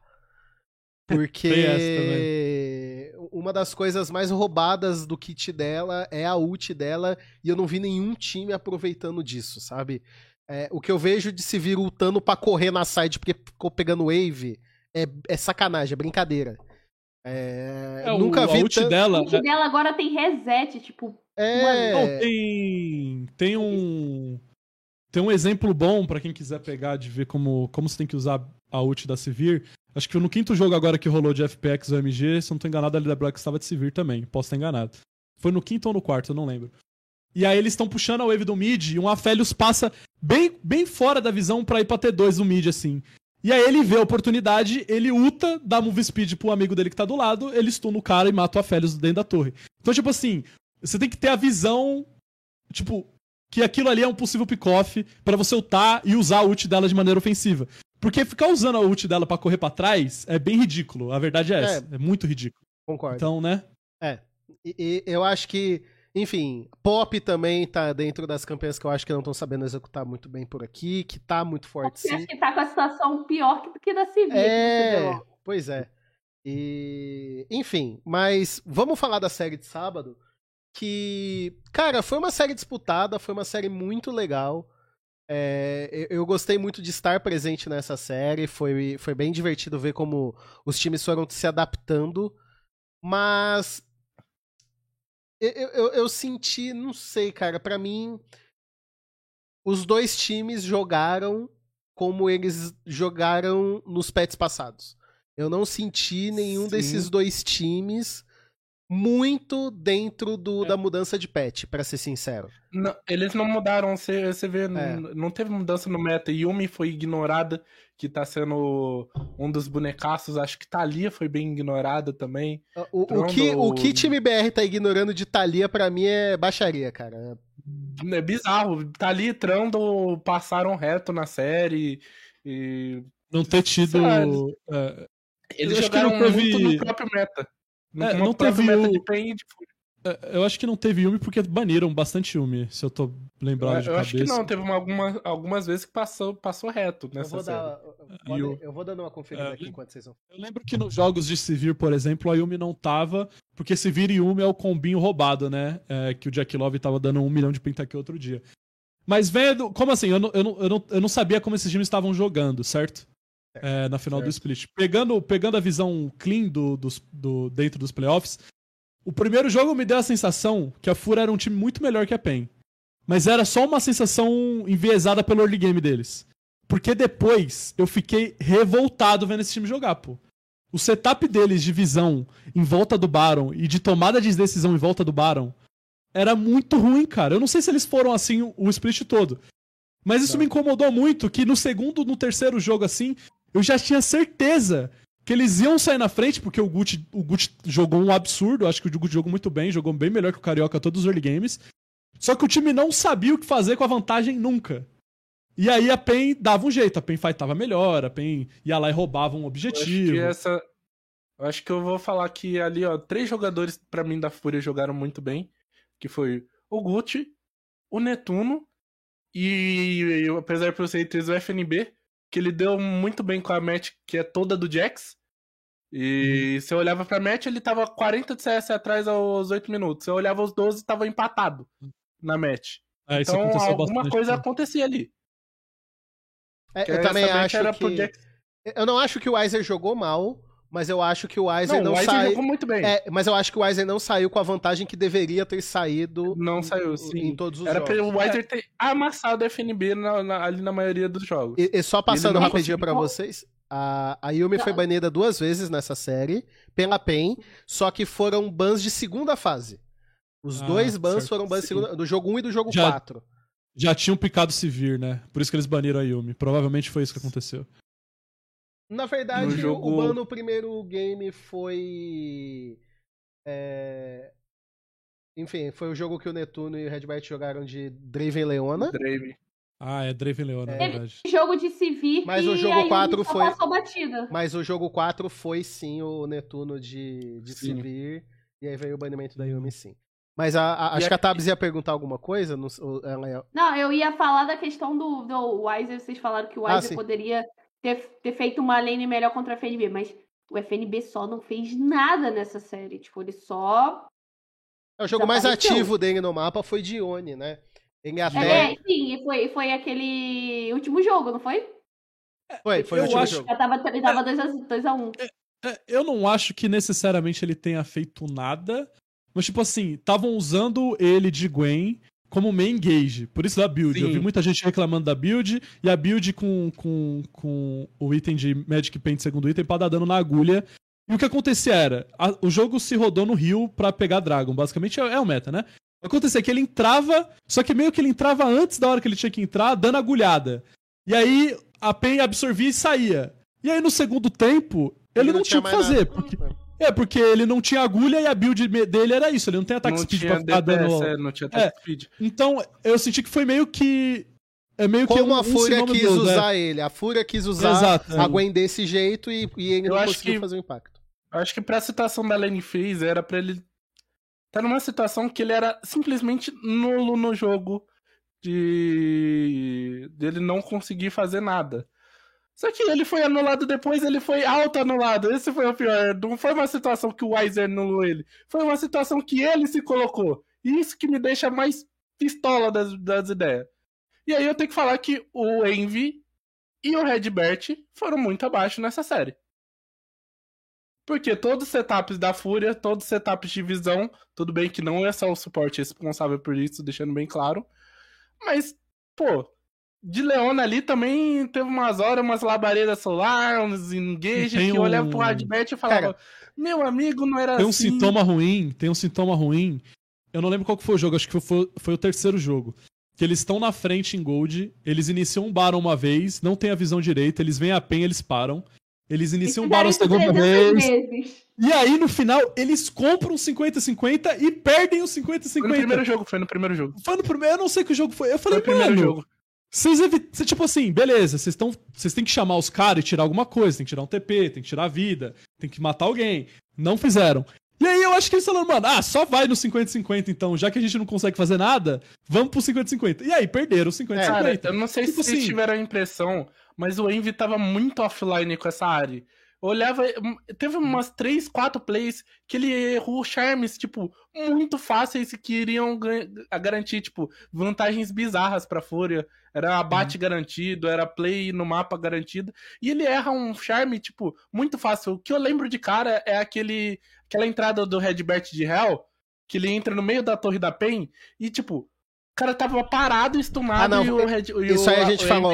Não, não, mas isso aí A- foi a a, a, puxou a, o Rel, cara, a né? Puxou. A Rel que puxou. Essa Não, daí. a teve, gente- teve uma dele, teve uma dele numa dessas plays de Baron, certo? Eu acho que o Lessin vem, vem em cima pra pôr uma ward, ele tá de área no, no trimato do top aqui. E ele erra muito feio o, o, o Lessin. Aí o Lessin dá um jump ward e vai embora. Mas de fato, isso que você falou, essa play específica foi um mau exemplo porque a Hell puxou ele. Mas de fato foi uma área parecida com a área do creme hoje cedo, que tipo, Sim, tava É que pra lá, mim, mas. O, o problema, o problema do Envy, antes do, da mecânica, porque eu acho que.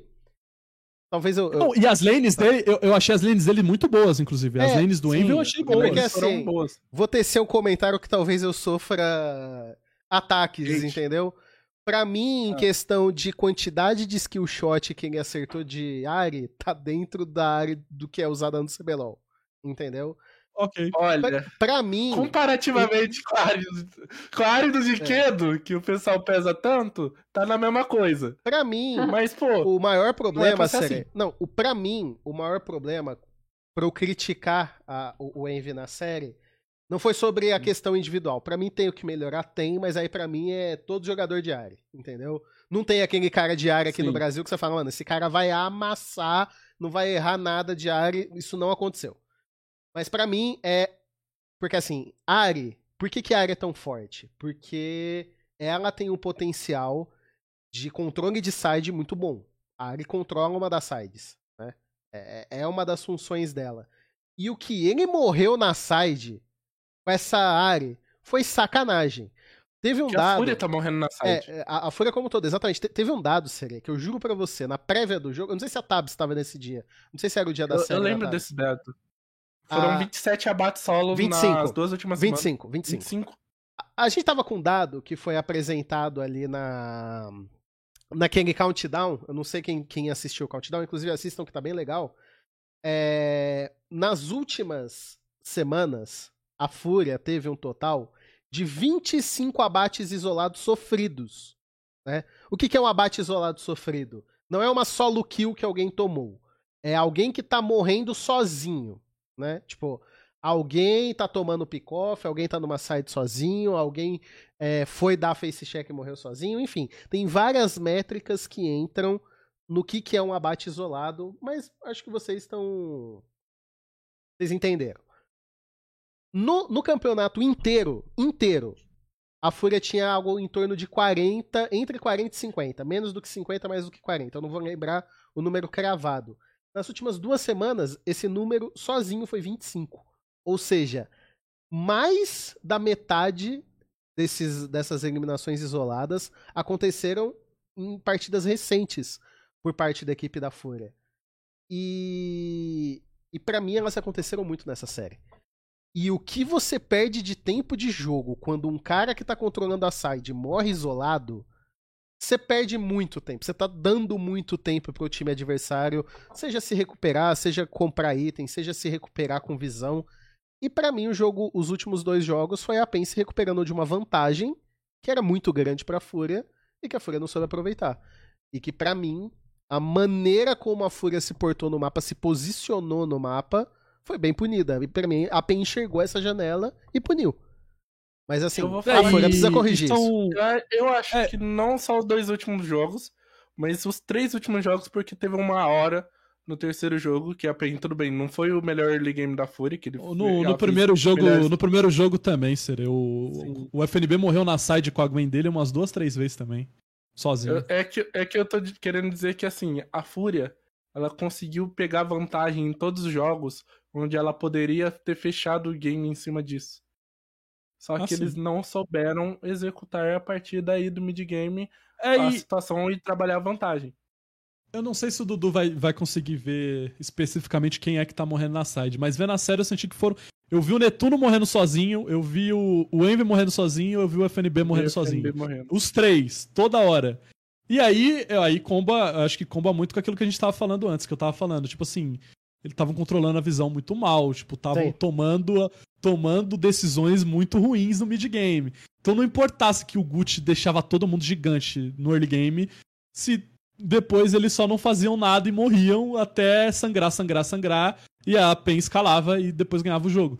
E foi isso que a gente viu a série toda. Até no primeiro jogo. Acho que a PEN só não ganhou o primeiro jogo porque foi meio que um outdraftzinho assim que rolou. O Mas. Netuno jogou, tipo, É, o, bizarramente bem. Detono, o de Detono ficou gigante de Draven bem rápido. E de novo, é, voltando pra esse jogo, dava pra, Pen- eh, pra Pen ter ganho se o Dinquedo fighta bem a última fight dele de Azir. Que a Pen tá ganhando, ele dá um dash pra cima ele erra o dash muito feio no Netuno e, não, e, e ulta o nada. Se ele acerta o Netuno ali, talvez a Pen tinha ganho aquela fight e tinha pego o Elder. Então, tipo assim, até o primeiro jogo que a Fúria ganhou, teve esses mesmos problemas. Tipo, foi assim o jogo, foi a série inteira.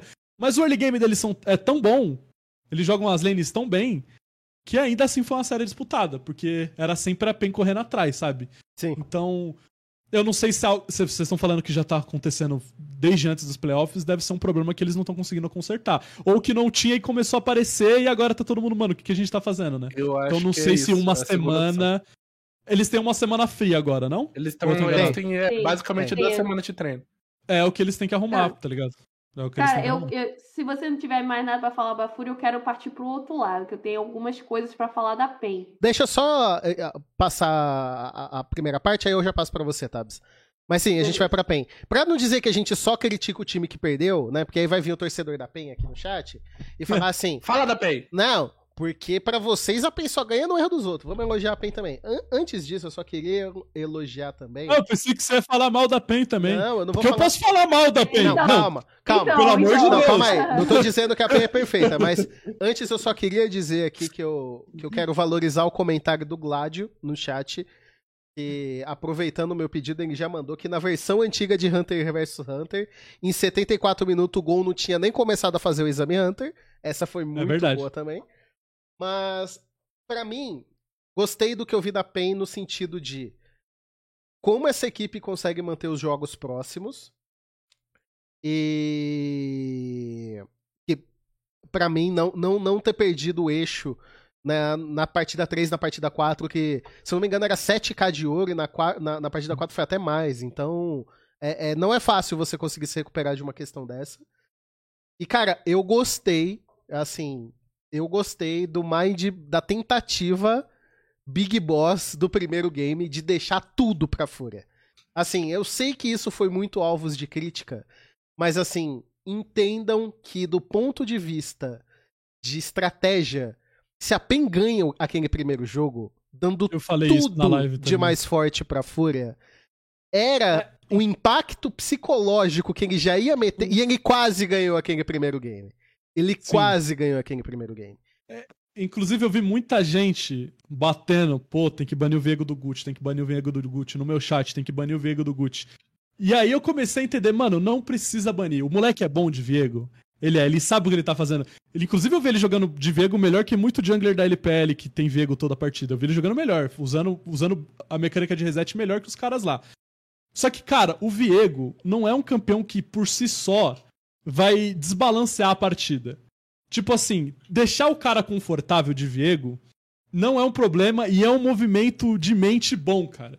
Porque se ele perde uma partida de Viego, tu ganha e ele vai repetir e você já ganhou um game. Que foi o que aconteceu na série. Eles ganham o jogo de o jogo acho que dois ou três contra um Viego, com ele jogando muito e ele repete no jogo 4 e perde de novo, com dessa vez jogando não tão bem. É. Então eu tô junto com você, Dudu. Eu acho que o trabalho de draft da PEN nessa série Foi foi muito boa, velho. E, e Foi muito boa. e Tabs, Oi.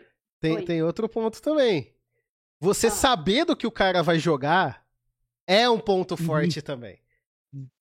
Não, e não só isso, tipo, eles estavam muito confiantes, por exemplo, a gente falou da duplinha de Ara e Viego. Foi a primeira vez que eles perderam, né? Tipo, a primeira vez que a Fúria perdeu de Ara e Viego e, tipo, a PEN conseguiu ler isso muito bem. Eu queria falar justamente nos drafts, que eu acho que foram muito. é, a- é, tiraram a parte boa que a PEN tinha pra dar e meio que esconderam um pouco a parte ruim, que eu quero falar um pouco, que é o early game deles. Tipo, é, o Weiser, vocês falaram um pouquinho do Weiser e tal, mas a PEN toda, pra mim, eles têm um controle de wave tão estranho no começo do jogo, tipo, eles não sabem o que fazer, eles não sabem o que fazer. Tipo, ah, Carioca, chega aqui. Se não tiver a presença do Carioca, Carioca, ah, chega aqui, vamos puxar isso aqui, tu vai entrar com a gente. Tipo, se não tem a presença do Carioca, parece que eles não sabem o que fazer com a wave, a wave vai pro lixo.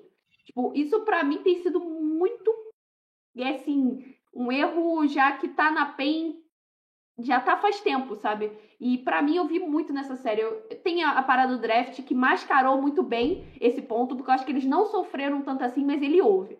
O early game da PEN, e aí se a gente puxar já pra próxima série, que eles vão enfrentar a Loud, que tem o melhor early game do campeonato, pode ser muito prejudicado. Pode ser muito prejudicado mesmo. Porque tá faltando eles entenderem, tipo, cada um entender no seu individual o que fazer. Se não tem a presença do Carioca ali, e a gente já bateu tanto nesse ponto, como o Carioca ele é importante pro desenrolar do jogo da PEN, eles não, não têm o controle da Wave a seu favor. Eles não conseguem colocar isso pra frente. Porque a Wave se perde, sabe? E aí, tipo, eu acho que o draft mascarou isso muito bem. Eu acho que. E ape- apesar de tudo, é isso, né? O League of Legends ele é feito do- dos detalhes, ele é feito de quem menos erra. E se você se você conhece, se você reconhece os seus erros, isso já é a, a maior parte, assim, o maior passo que você consegue dar. E reconhecendo os erros dele e falar, não, a gente tem que trabalhar isso aqui, isso aqui, um Azir, não sei o que e tal, pra gente poder ter um, um, um bom controle de- depois pro final do jogo.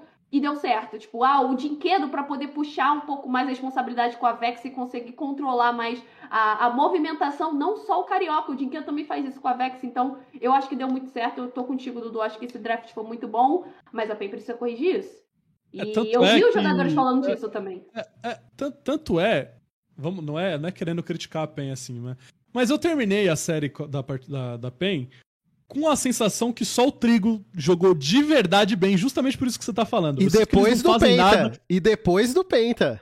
É, não, é sim, não. Depois aí eu fui. Penta, aí eu fui. de tudo. Não, ah, o jogo de Twitch dele foi masterclass, eu fiquei impressionado, sou fã do Trigo agora, pô, Trigo fã pra sempre. Mas mesmo com eles ganhando, eu senti, mano, senti falta do Dinquedo, senti falta do Wise, o Wise ficava 30 CS na frente e não fazia nada. O Dinquedo perdia a wave na- debaixo da própria torre também do nada. Toda hora que a câmera ia pro Dinquedo, ele tava perdendo Ele o perdia a Canyon. catapa. Sei lá o que, que foi isso. Então, Oh. tipo assim, a PEN ganhou, mas ó, se eles tomam esses quatro, esses quatro early game contra um time que sabe o que tá fazendo no mid game, que eu acho que é o caso da Loud, eu acho que eles tinham tomado 3 a 0 pô. Cálice, cálice, cálice. Se eles tomam a decisão do jogo 4 que a PEN tomou, foi jogo 4? Que eles estavam com três luz em lane, com, com Uhum. o Shinzal na selva.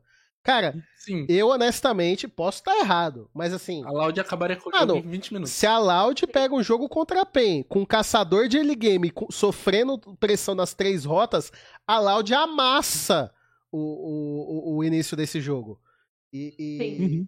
E a Fúria criou vantagem no início desse jogo. A Fúria não soube, como por vários motivos que a gente já citou aqui, não conseguiu aproveitar a vantagem que ela teve. Mas pra mim, por exemplo, o jogo 4, eu tô muito com a Tabs no que ela falou. O início de jogo da PEN não pode ser assim. Não é o meta de se jogar dessa maneira. Pode ser que foi Inclusive- uma questão pra jogar contra a Fúria, que também não era uma equipe que tava brilhando muito nessa fase. Talvez pode É ser. uma. É uma Inclusive, série inteira passar. É, não, só completando, será uma série Ah. inteira, todos os jogos ter mais de 35 minutos. É estranho, né? É tipo. o Só um jogo aqui, teve né? 32, né?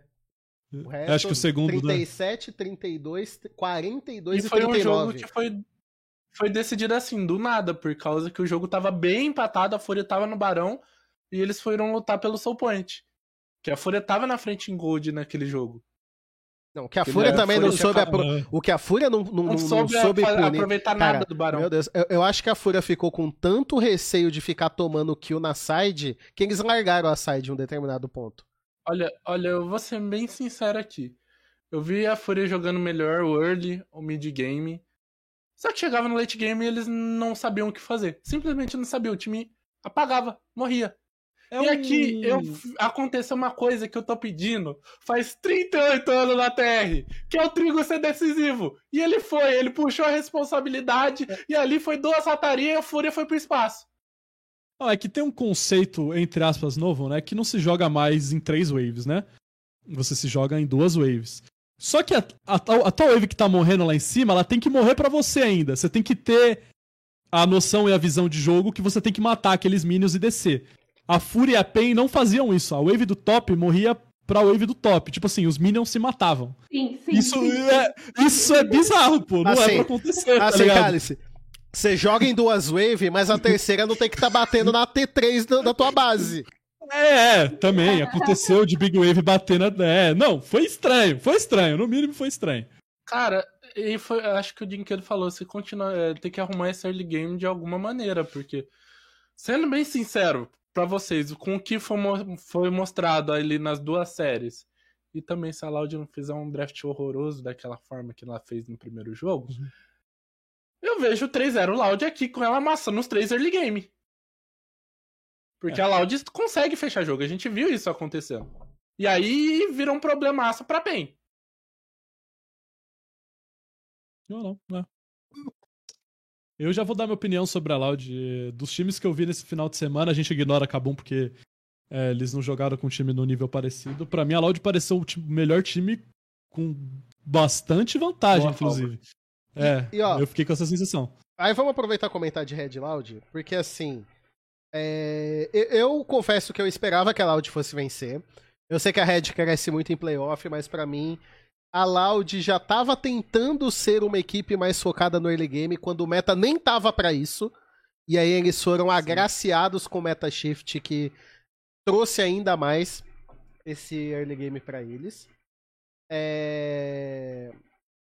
Draft do jogo 1. Eu sei que muita gente criticou muito, muito, muito, muito, muito. Não desgostei da comp da Loud, eu só acho que eles não olharam pra comp do outro lado. Mas não acho que, que, que Senna e Serafine, da maneira como eles fe fecharam a comp, é uma comp ruim. Eu só acho que ela foi uma comp que você só olhou Meu- pro seu lado, entendeu? Meu problema, meu problema era o Renekton, cara. Tipo assim. Pior que eu não. Eu, eu- Eu é entendi. assim, eu, eu- eu entendi é que o assim, Renekton. É, é assim, é que pra mim, eu gosto desse Renekton, mas eu acho que a build dele tem que ser tanque. Eu acho que pro meta atual você não joga com esse Renekton pra dano, entendeu? Você não joga pra ganhar do cara. É que Mas o É Renekton que- Tank não vai fazer nada. Não, é, então, esse é meu problema. O Renekton, eu acho que nenhuma versão do Renekton nesse jogo fazia alguma coisa, porque ele tava contra um não, Trundle. eu tô falando no geral. Eu tô falando no geral. Não, não, no geral, tudo bem. Tipo, eu vi hoje o Renekton fudando, que funcionou. Já vi Renekton full tank que Eu funcionou. que E esse meio, meio termo, meio caminho que funcionou também. Mas o meu, proble meu problema é, é o Renekton aqui, escolher o Renekton. Eu acho que tinha que ser outra, outra frontline, mas uma frontline de verdade. Eu lembro que a gente tinha cogitado, acho que Sejuani, ah, ou, ou Sion, sei lá, alguma outra coisa pra fazer corpo de verdade pra dar tempo da Senna e da Serafina curar esse corpo e poder dar dano no processo. Só que o que acontecia era que o Renekton entrava, o, o Trando apertava R nele e ele desaparecia. Sim. Ah, o Trando ia apertar R no Sion, o Trando ia apertar R na Sejuani. Sejuani eu sou contra também, acho que não ia fazer diferença nenhuma. Mas eu acho que eles iam durar mais tempo, tá ligado? Eles iam sobreviver mais. Então, a cena Serafine conseguiriam fazer. Mas ainda assim, ainda é uma Sivir e uma Yumi contra uma comp que ela pode dar auto-ataque na frontline, sabe? Ela É. vai dar muito dano. Então, no final eu achei que ficou meio que você disse, meio que eles draftaram sem olhar porque quem tava enfrentando. Sim. Tipo, o outro time. É, e pra mim, aqui- deixar. Só, só, antes que eu esqueça, Serei. você não deixa. A, a, a- Red é esperta. A Red passa a- a- o split inteiro sem usar tanque top. Aí chega no playoff eles vêm com esse tanque top. Que pra mim é uma facilidade bizarra de corrigir tua visão de meio de partida. Porque o Warning só anda pra dentro da selva. Você não precisa ter ward nenhuma. Ele só anda. Claro que aí no segundo jogo os caras falam assim: você vai andar pra- sem, sem ter visão? Toma uma camilha aqui pra, pra você ficar esperto. Aí ele morre. Me ligar. É, mas no geral, eu acho que assim, pra mim a Red tem um problema muito grave de visão. Pra mim, da- das equipes que ainda disputam o CBLOL, a Red tem que tomar muito mais cuidado com o fator visão. Não que as outras equipes sejam perfeitas nesse quesito, pra mim tem as equipes que são muito elogiáveis nesse sentido, mas a Red, pra mim, principalmente quando se fala ali do meio de partida pro fim da partida, o time pra ficar tomando playzinha quando tá na frente, pra ficar entrando em selva sem visão. E quando você não tem um tanque pra fazer isso, como o Gigo tava fazendo no primeiro jogo, você vai perder jogo ganho. E. Eu vou. Eu vou colocar a culpa na Yumi aí, velho. Posso? cara, pode? eu não, eu não vou culpar- co- colocar a culpa na Yumi, eu vou evitar isso.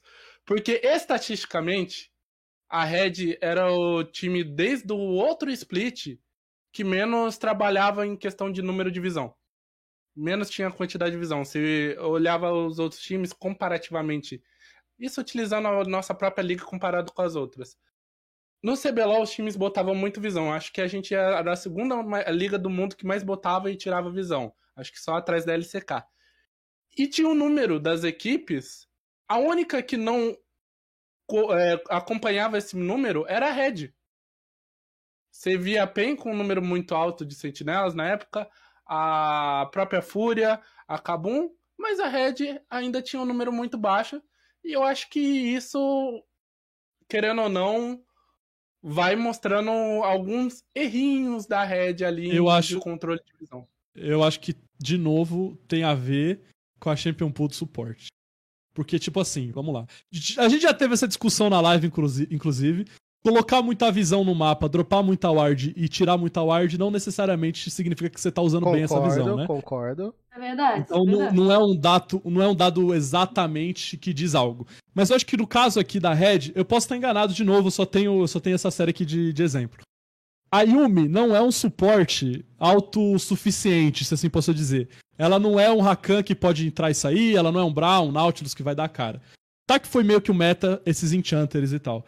A Yumi fica agarrada em alguém. Pra limpar a visão com a Yumi é diferente. Tipo, teve no jogo contra o jogo de Jarvan. A Yumi e Jarvan entrava junto com a Sweeper, limpava aqui, limpava ali. Mas é tipo, é, é, você faz a visão diferente com a Yumi. Você coloca a visão diferente quando você tem um suporte igual a ela. E eu não sei se necessariamente a Red sabe fazer isso. Porque, de fato, eu não acho que é fácil fazer isso com Yumi.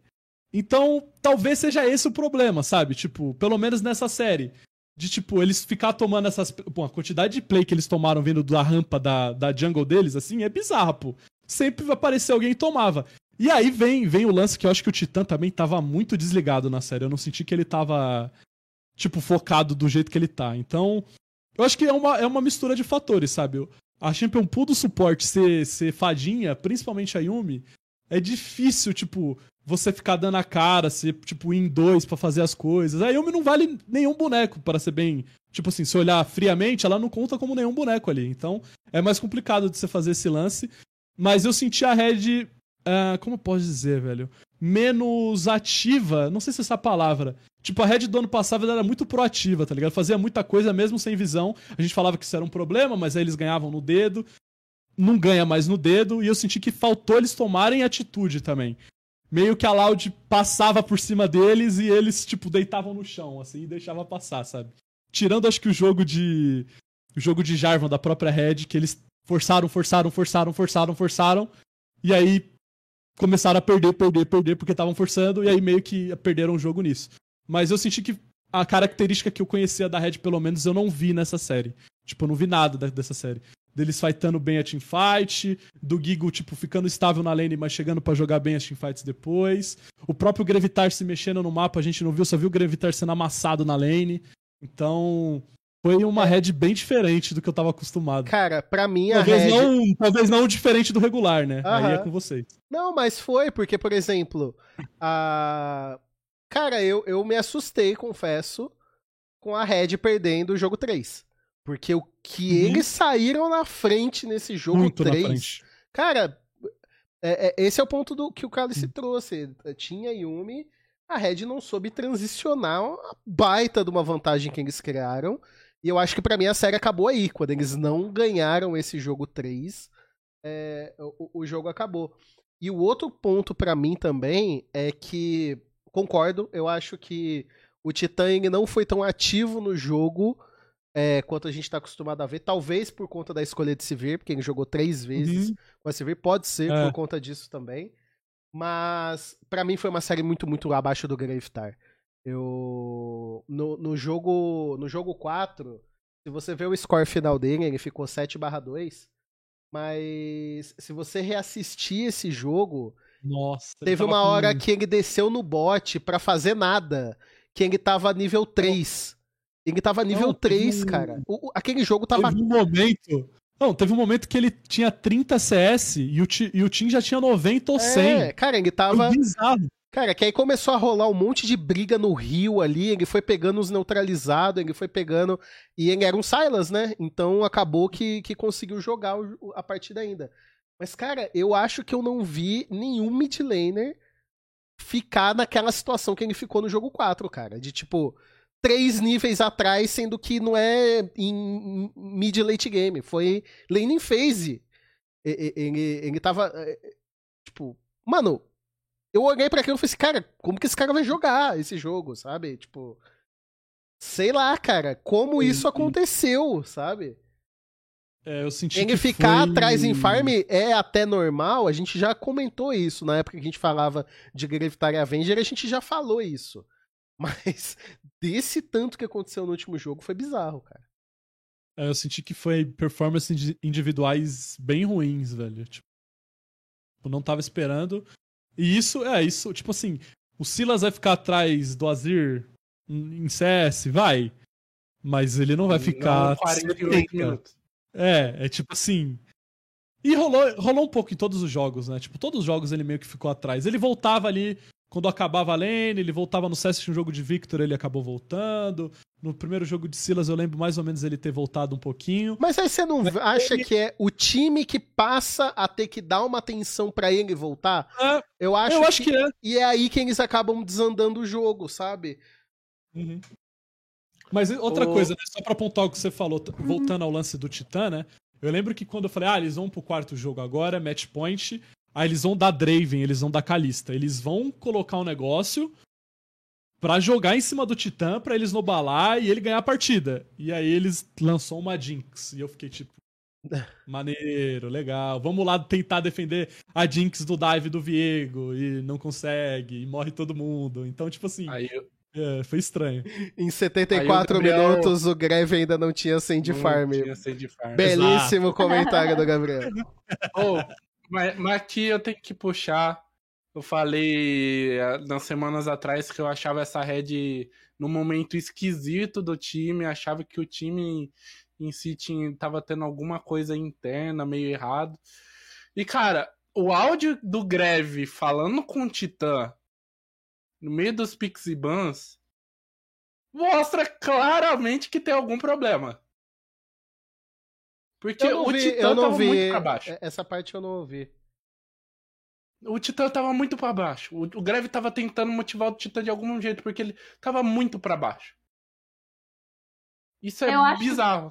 Eu acho que talvez realmente o Titã já não- entrou bem pra esse jogo, mas eu acho que as escolhas, a prioridade que a que a Red escolheu dar no draft, tipo assim, uma coisa que eu achei que ah, provavelmente voltaria e voltou, que era o Gigo jogar de tanque, né? Que um dos problemas que a Red estava falando, que eles não estavam se dando bem como time e tal, era a escolha de draft que eles não estavam concordando. Não queriam jogar de fadinha, papapá, papapá. E aí o, a gente teve a Yumi no primeiro jogo e apareceu o Orne, reapareceu o Orne, que eu achei que foi bem jogado pelo Gigo na, na side, principalmente na, na rota, né? Ele jogou muito bem contra o Renekton também. O Orne é um bonecaço, né? Não tem Sim. como. Ele. Nossa senhora. Ele massacrou o. Renekton. E aí eu acho que, tipo, a escolha da Red foi essa, cara. A gente precisa equilibrar esse draft. O que, que a gente faz? O Gigo volta a jogar de tanque, beleza. E a bot lane? Tipo, o Titã não teve aquela prioridade que ele costuma ter. Ele não teve aquela responsabilidade que ele costuma puxar. Tipo, ele não jogou um jogo de zero. Ele jogou três jogos de civil, um jogo de Jinx. Essa Jinx eu acho que foi um desespero total. Tipo, caraca, a gente precisa mudar esse, essa colocação aqui do Titã. Ele precisa puxar mais e tá dando certo aqui. A gente vai jogar, vai jogar de Jinx. Tipo, sabe? Eu acho que a escolha da, da, da Red foi meio.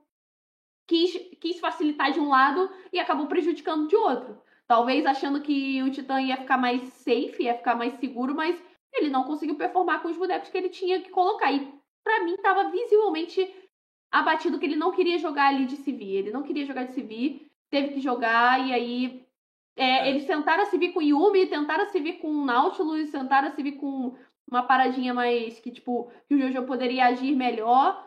Só que a botlane não teve protagonista, pro- protagonismo, que é o que normalmente a gente vê da Red. A botlane não teve protagonismo. Então, isso, acho que a partir disso o time não conseguiu.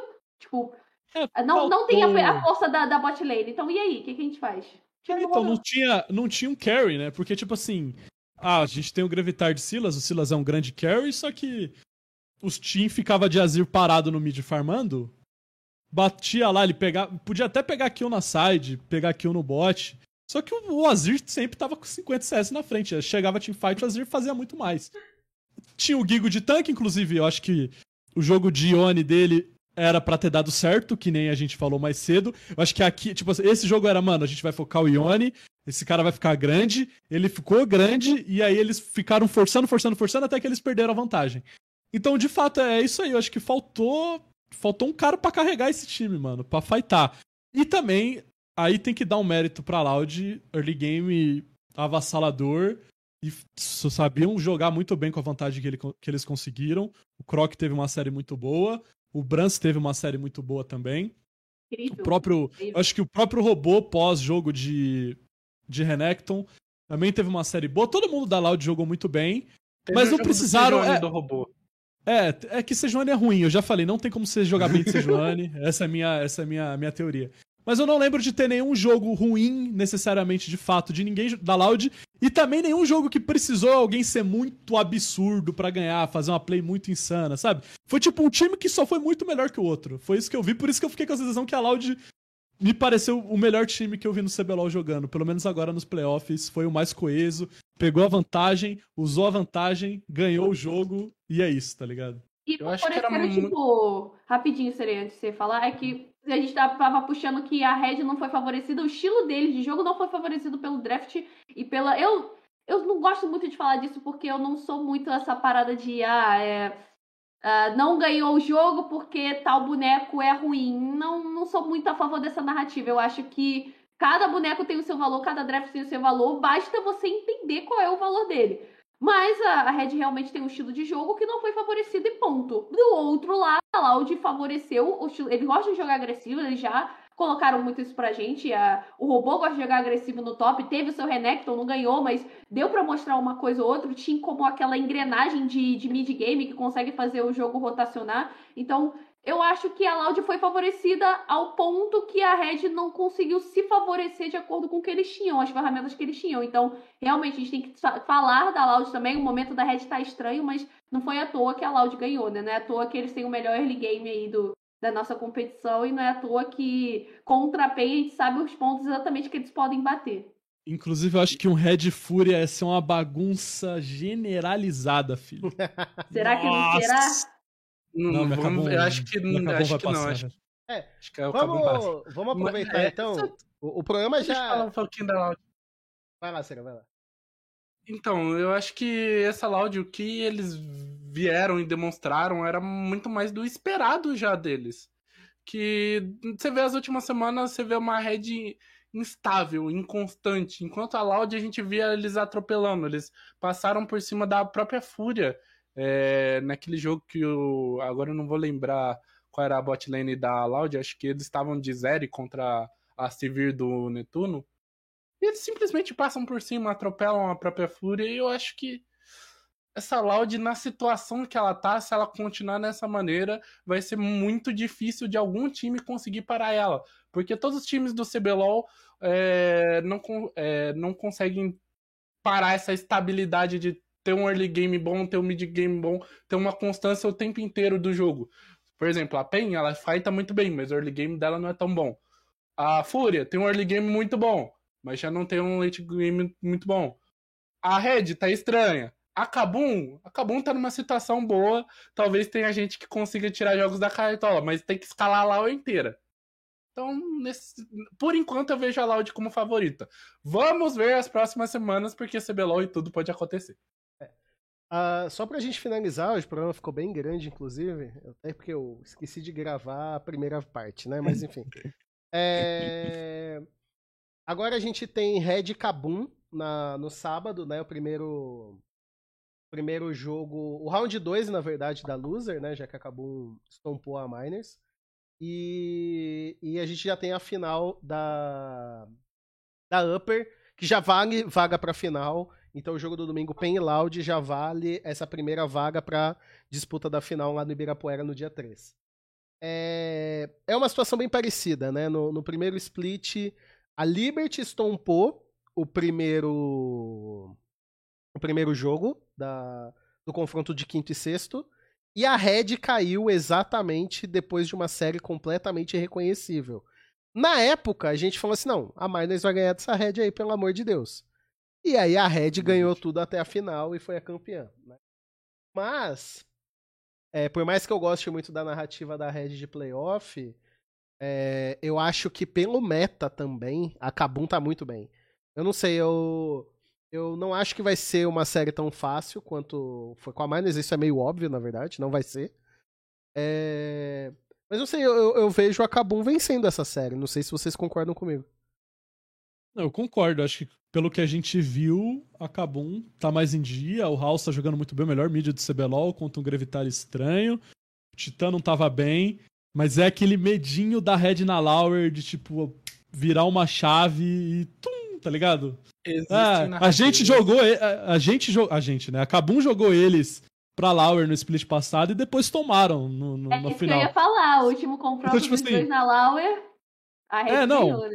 É complicado. É tipo assim, eu acho que pelo que a gente viu no último final de semana é pra Kabum ganhar. Inclusive da Fúria. Mas. é, eu não sei, eu tô com receio. Eu não sei se ganha. Quero, gostaria que ganhasse. Vamos ver o que acontece. Olha, vamos ver até que ponto as narrativas são narrativas e essa Red consegue virar uma chavinha, porque nesse momento eu gosto muito de falar do que tá acontecendo, que nem na semana passada.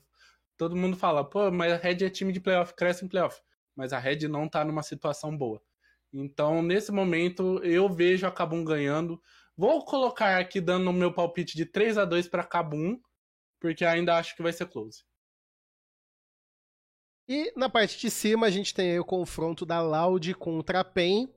É, de novo, acho difícil também falar contra a PEN, porque também foi uma equipe que cresceu muito nos playoffs do, do primeiro split, mas também acho que pode ter sido uma maneira da PEN jogar contra a Fúria, que, que os jogos foram mais truncados, mais lentos, é, eles até mesmo correram o risco de deixar a zona de conforto no primeiro jogo, de jogar com três rotas sofrendo pressão no jogo 4. Mas eu acho que essas duas coisas contra a Loud são arriscadas demais. E eu vejo, pelo que eu vi no stage, pra mim a Loud entra como favorita nessa série. Também acho, também acho. Que nem eu falei, para mim foi o time que melhor jogou. Hum, tem muito problema de early game eles não têm exato, não tem a semana extra que tem a Fúria também, né? Eu consigo é. ver a PEN caindo pra loser e depois jogando a final de novo contra a Loud. Eu acho que esse é um cenário bem eu também possível, acho. bem provável. Mas eu acho que essa final da Winner aqui, eu acho que a Loud leva. Eu tô mais para eles, assim.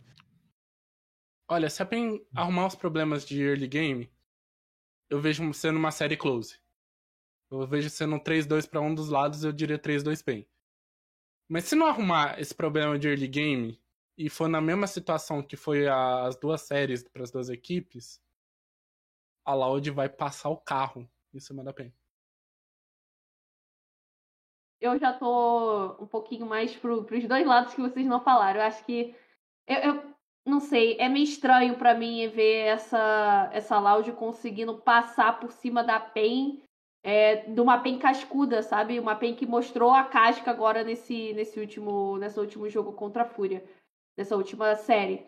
Então eu já vejo a PEN passando e a Loud caindo e depois voltando. Eu acho que essa é a minha final, né? Loud uhum. contra a PEN, mas eu vejo mais a, a PEN fazendo essa, essa vitória agora. Eu vejo é, a, talvez um pouco mais. A, o time está um pouquinho mais junto, o time está é, há mais tempo nessa empreitada, eu acho que o lado fica um pouquinho mais a favor para PEN. Inclusive, eu também acho que a Red tem essa, essa vantagem contra a Kabum, que eu também acho que é um time inconstante.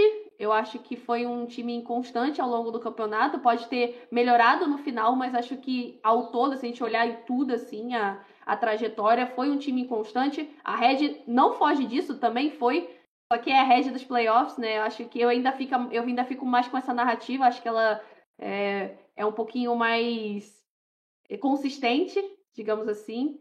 E aí eu acho que a Red vai conseguir pegar, vai conseguir passar da Kabum. Eu acho que a PEN passa como a primeira finalista, porque eu vejo eles como, a, principalmente a PEN. A Red é mais um, um feeling, né? Mas a PEN eu, eu vejo mais é um estudo mesmo, porque a Loud é, enfim, acho que ainda precisa de uma casca e essa casca eles vão ter quando eles caíram para Lauer e a PEN já tem isso mais definido, eles já têm essa questão do early game que eles sabem que eles têm. Então é algo que dá para dá para cuidar, né? A Loud já pode ter uma, uma função mais definida, eles conseguem entender melhor o que eles querem, como eles querem trabalhar, mas eu gostei mais dos drafts da PEN esse final de semana, e aí por isso que eu também tô mais por esse lado. É. Coincidência, hein, Tabata? O quê? Ficou, ficou ruiva e apostou na Red e na PEN? não sei, ó, não tô sabendo. Eu sou uma atriz paga apenas, é só isso que eu faço. A, a, a minha... Falaram que pra estar aqui tem que ser atriz. tô brincando. Não, tá, tá correta. Meu ponto sobre a PEN mais é que, tipo assim. De novo, eu, eu tô colocando a dúvida. Eu concordo com a Tabs nessa questão que é uma, é uma equipe difícil, né?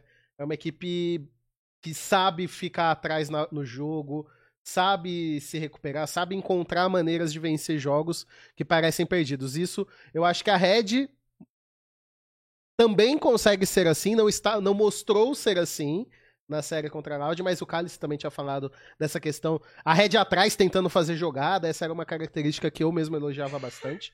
Não apareceu. Então, assim, essas características concordo que estão ali, que podem aparecer é que para mim a PEN já tá mostrando esses problemas no final da fase regular. Se a gente pega o histórico da, da, da das últimas semanas da PEN, é, se eu não me engano, das seis derrotas que a PEN tem, eu acho que quatro delas foram nas últimas duas semanas, algo assim. Nas últimas. Ó, nas últimas duas semanas, a PEN perdeu pro Flamengo, ganhou da NTZ, perdeu da Fúria e tinha perdido da Liberty. E na outra semana tinha perdido da Kabum também. Então, nos últimos seis jogos, a PEN perdeu quatro. E venceu contra Miners e INTZ. E aí fez esse jogo um tanto quanto bagunçado com, com a Fúria. Não sei, eu sinto que pelo momento a Loud é, é um time mais redondo, sabe? Eu acho que é um time que eu acho que a Loud tem capacidade de colocar o jogo numa situação que, mesmo que a PEN seja muito boa em voltar, não seja o suficiente, sabe? É uma desvantagem grande o suficiente pra PEN não conseguir voltar. Enfim, mas eu, eu concordo com os pontos da Tabs. É, se falar de experiência, se você acreditar nessa questão que dessa do, do, que até algumas pessoas, você falou de time cascudo, né, Tabs? O pessoal gosta de brincar com camisa que pesa, né? A camisa pesada e tal. É, pois é, isso é. é, é eu acho a que se levar em conta. É, né? Esse fator ele existe sim, esse fator ele existe sim e. E. Por mais que eu já tenha criticado esse argumento no passado, ele existe sim. E. Enfim. A gente vai descobrir, né? A Fúria não joga nesse próximo. É, o fator torcida, né? O, o, o, o sétimo mandou esse comentário ali agora. Cara, a torcida da PEN faz um barulho, a torcida da PEN motiva muito. Isso também faz diferença. Eu não sei se e pra... a gente já falou um pouquinho da Loud, né? Que a Loud é, parece mais uma torcida online do que em stage, né? É. E a PEN se motiva muito com isso. Eu não sei se dá para perceber isso assistindo de casa, rapaziada. É... De lá a gente percebe legal. É, ali... Dá pra perceber maneira. Ali, a gente que tá ali, cara, a, é, a torcida da Penha é diferente, cara. É, o que eles fazem. Pra vocês terem ideia, foi a primeira vez. A primeira vez que eu estava no. Pra, pra quem não sabe, a estrutura do estúdio que a gente tem ali são três estúdios. Tá? A, a, a entrada, a rua, né, obviamente fica na rua. O nosso camarim fica em cima do estúdio 3. Né? Então são três estúdios de distância para a rua. É uma bela de uma distância, o Serê sabe. Onde o Serê participou, ou onde Sim. o Serê participou, onde o Cálice já participou, é o estúdio 3, é o lá de baixo. E o, o, o, o, camarim fica em cima. Pra quem já foi no estúdio Riot, Pra eu ver fui todos lá aquele dia. É, é bem grande. Quando você vai no banheiro, tem tipo, mas aquela distância da. da... Ali, ali, no banheiro é o estúdio 2. Ali no banheiro é o estúdio 2. Ali no banheiro é o estúdio 2. Ainda tem uma. Se fosse colocar aquela parte das camisetas dos times campeões, coloca mais uma parte que vai, vai dar da distância do estúdio 3. É. Onde tem o mural dos campeões, tem o mural. Se tivesse outro mural, é aí a distância do estúdio 3. E de lá dá pra ouvir. Não, então. Foi a primeira vez. Ó, o jogo de Pen Loud, de Pen Fúria, desculpa. Foi a primeira vez que eu tava no camarim e eu ouvi barulho da torcida na rua, porque não tinham abertos os portões ainda. O pessoal na rua fez um barulho suficiente que a gente no camarim a gente escutou. Então, sei que tem muita gente que torce para todos os times, respeito todas as torcidas, mas a da PEN ali no estúdio, pelo menos, é a que tá sendo mais vocal, é a que tá fazendo a maior questão de volume pro seu time. E isso acaba fazendo a diferença no fim das é contas. Que, Dudu, é que eu não fui no jogo da Cabum ainda. Entendi, cara. Pô, então aí. Entendeu. Entendi, não. O Cálice sozinho ali, ele olha pra torcida da PEN, a torcida da PEN não quer tá mais, pô. Já, já trombei vários já torcendo, velho. Tá maluco. Mas é isso então. Vamos saber as respostas disso nesse próximo fim de semana. Cabum contra a Red acontece no sábado, PEN contra a Loud acontece no domingo. Acabou que a Academy vai ter um PEN contra a Loud também na próxima semana, né? Do, do domingo vai. vai ser PEN contra a Loud pelo CBLOL, na segunda, segunda vai ser PEN contra a Loud. Do, do é questão pessoal esse jogo ainda. É. é, falaram que é questão pessoal. Aí teve farpa nas redes sociais que é pessoal mesmo. Vai pegar é, fogo. Lá na Academy não tem segunda chance. É. Lá na Academy não dá mais pra ter PEN contra Loud no, na final. Mas na CBLOL, no CBLOL dá. E aí, Tabs, só pra você chamar o pessoal, o, o countdown começa a que horas? O countdown do CBLOL começa meia- meia-noite, ó. Meio-dia e Não, não, não, não, não. O número, por favor. Ah, tá. Depois das 11, você tá querendo dizer? Às 12h30, galera. 12h30 online já. Então não percam. Tá maneiro pra caramba esse bate-papo. A Rafa lá conduzindo os meninos. Então apareçam por lá, porque tá valendo a pena chegar mais cedo lá na, na transmissão do CBLOL. É isso aí. Muito obrigado a todos Posso que acompanharam. aqui? Pode? Posso puxar aqui uma coisinha? Pessoal que tá acompanhando, se liga no Academy, que vai ter uma surpresinha boa pra quem gosta da TR. É Exatamente. isso que eu posso É soltar. hoje, galera. É É verdade. 5 horas, daqui a pouquinho, tá? Sai daqui, já vai, só vai beber uma água e já abre a stream do, do Academy, que já já É. abre, abre com 30 minutos, então. Galera, vocês Tem vão uma pessoa que não está aqui que vai estar no Academy. Descubram. Enfim, Ih, descubram. descubram. Até É a próxima Stitch? semana. É Será que É o skit, é o skit, é o skit. Eu vi ele andando por lá. Eu vi ele andando por lá. E aí, Skit- aí contou tudo, pô, sacanagem. Spoiler. Mas enfim, muito obrigado a todos que acompanharam mais um episódio do ATR. Esse foi clássico, duas horas de programa. Mas enfim, é, deu pra comentar bastante. A gente falou sobre LPL que fazia tempo que o Cálice não vinha. A gente- e olha que a gente nem falou de LEC, hein? Como eu prometi LEC na semana que vem. Obrigado a todos que acompanharam. Deixo meus companheiros aqui darem o tchau e até a próxima semana. Tchau. Tchau. E é, só pra deixar o recado, estou fazendo todos os jogos da LPL lá na minha live, 6 horas da manhã. Colhem, colhem, está divertido. É isso. Tchau, LC só volta na outra semana, então não temos muito nessa semana. Acompanha o CBLOL, acompanha a live do Cálice, tamo junto. Beijo. Tchau, tchau, tchau, tchau, pessoal. Final de semana aí se vê no CBLOL. Se- Vejam o Academy hoje, vejam o Academy semana que vem também, porque a gente tá valorizando a nova geração e os jogadores estão dando nome no CBLOL, no Academy, então o futuro tá sendo bem organizado. Valeu, até a próxima. É isso. E não deixe de entrar firstchoicegames.com.br para comprar suas cartinhas de Pokémon. Código cupom do 5 para 5% de desconto. Tchau!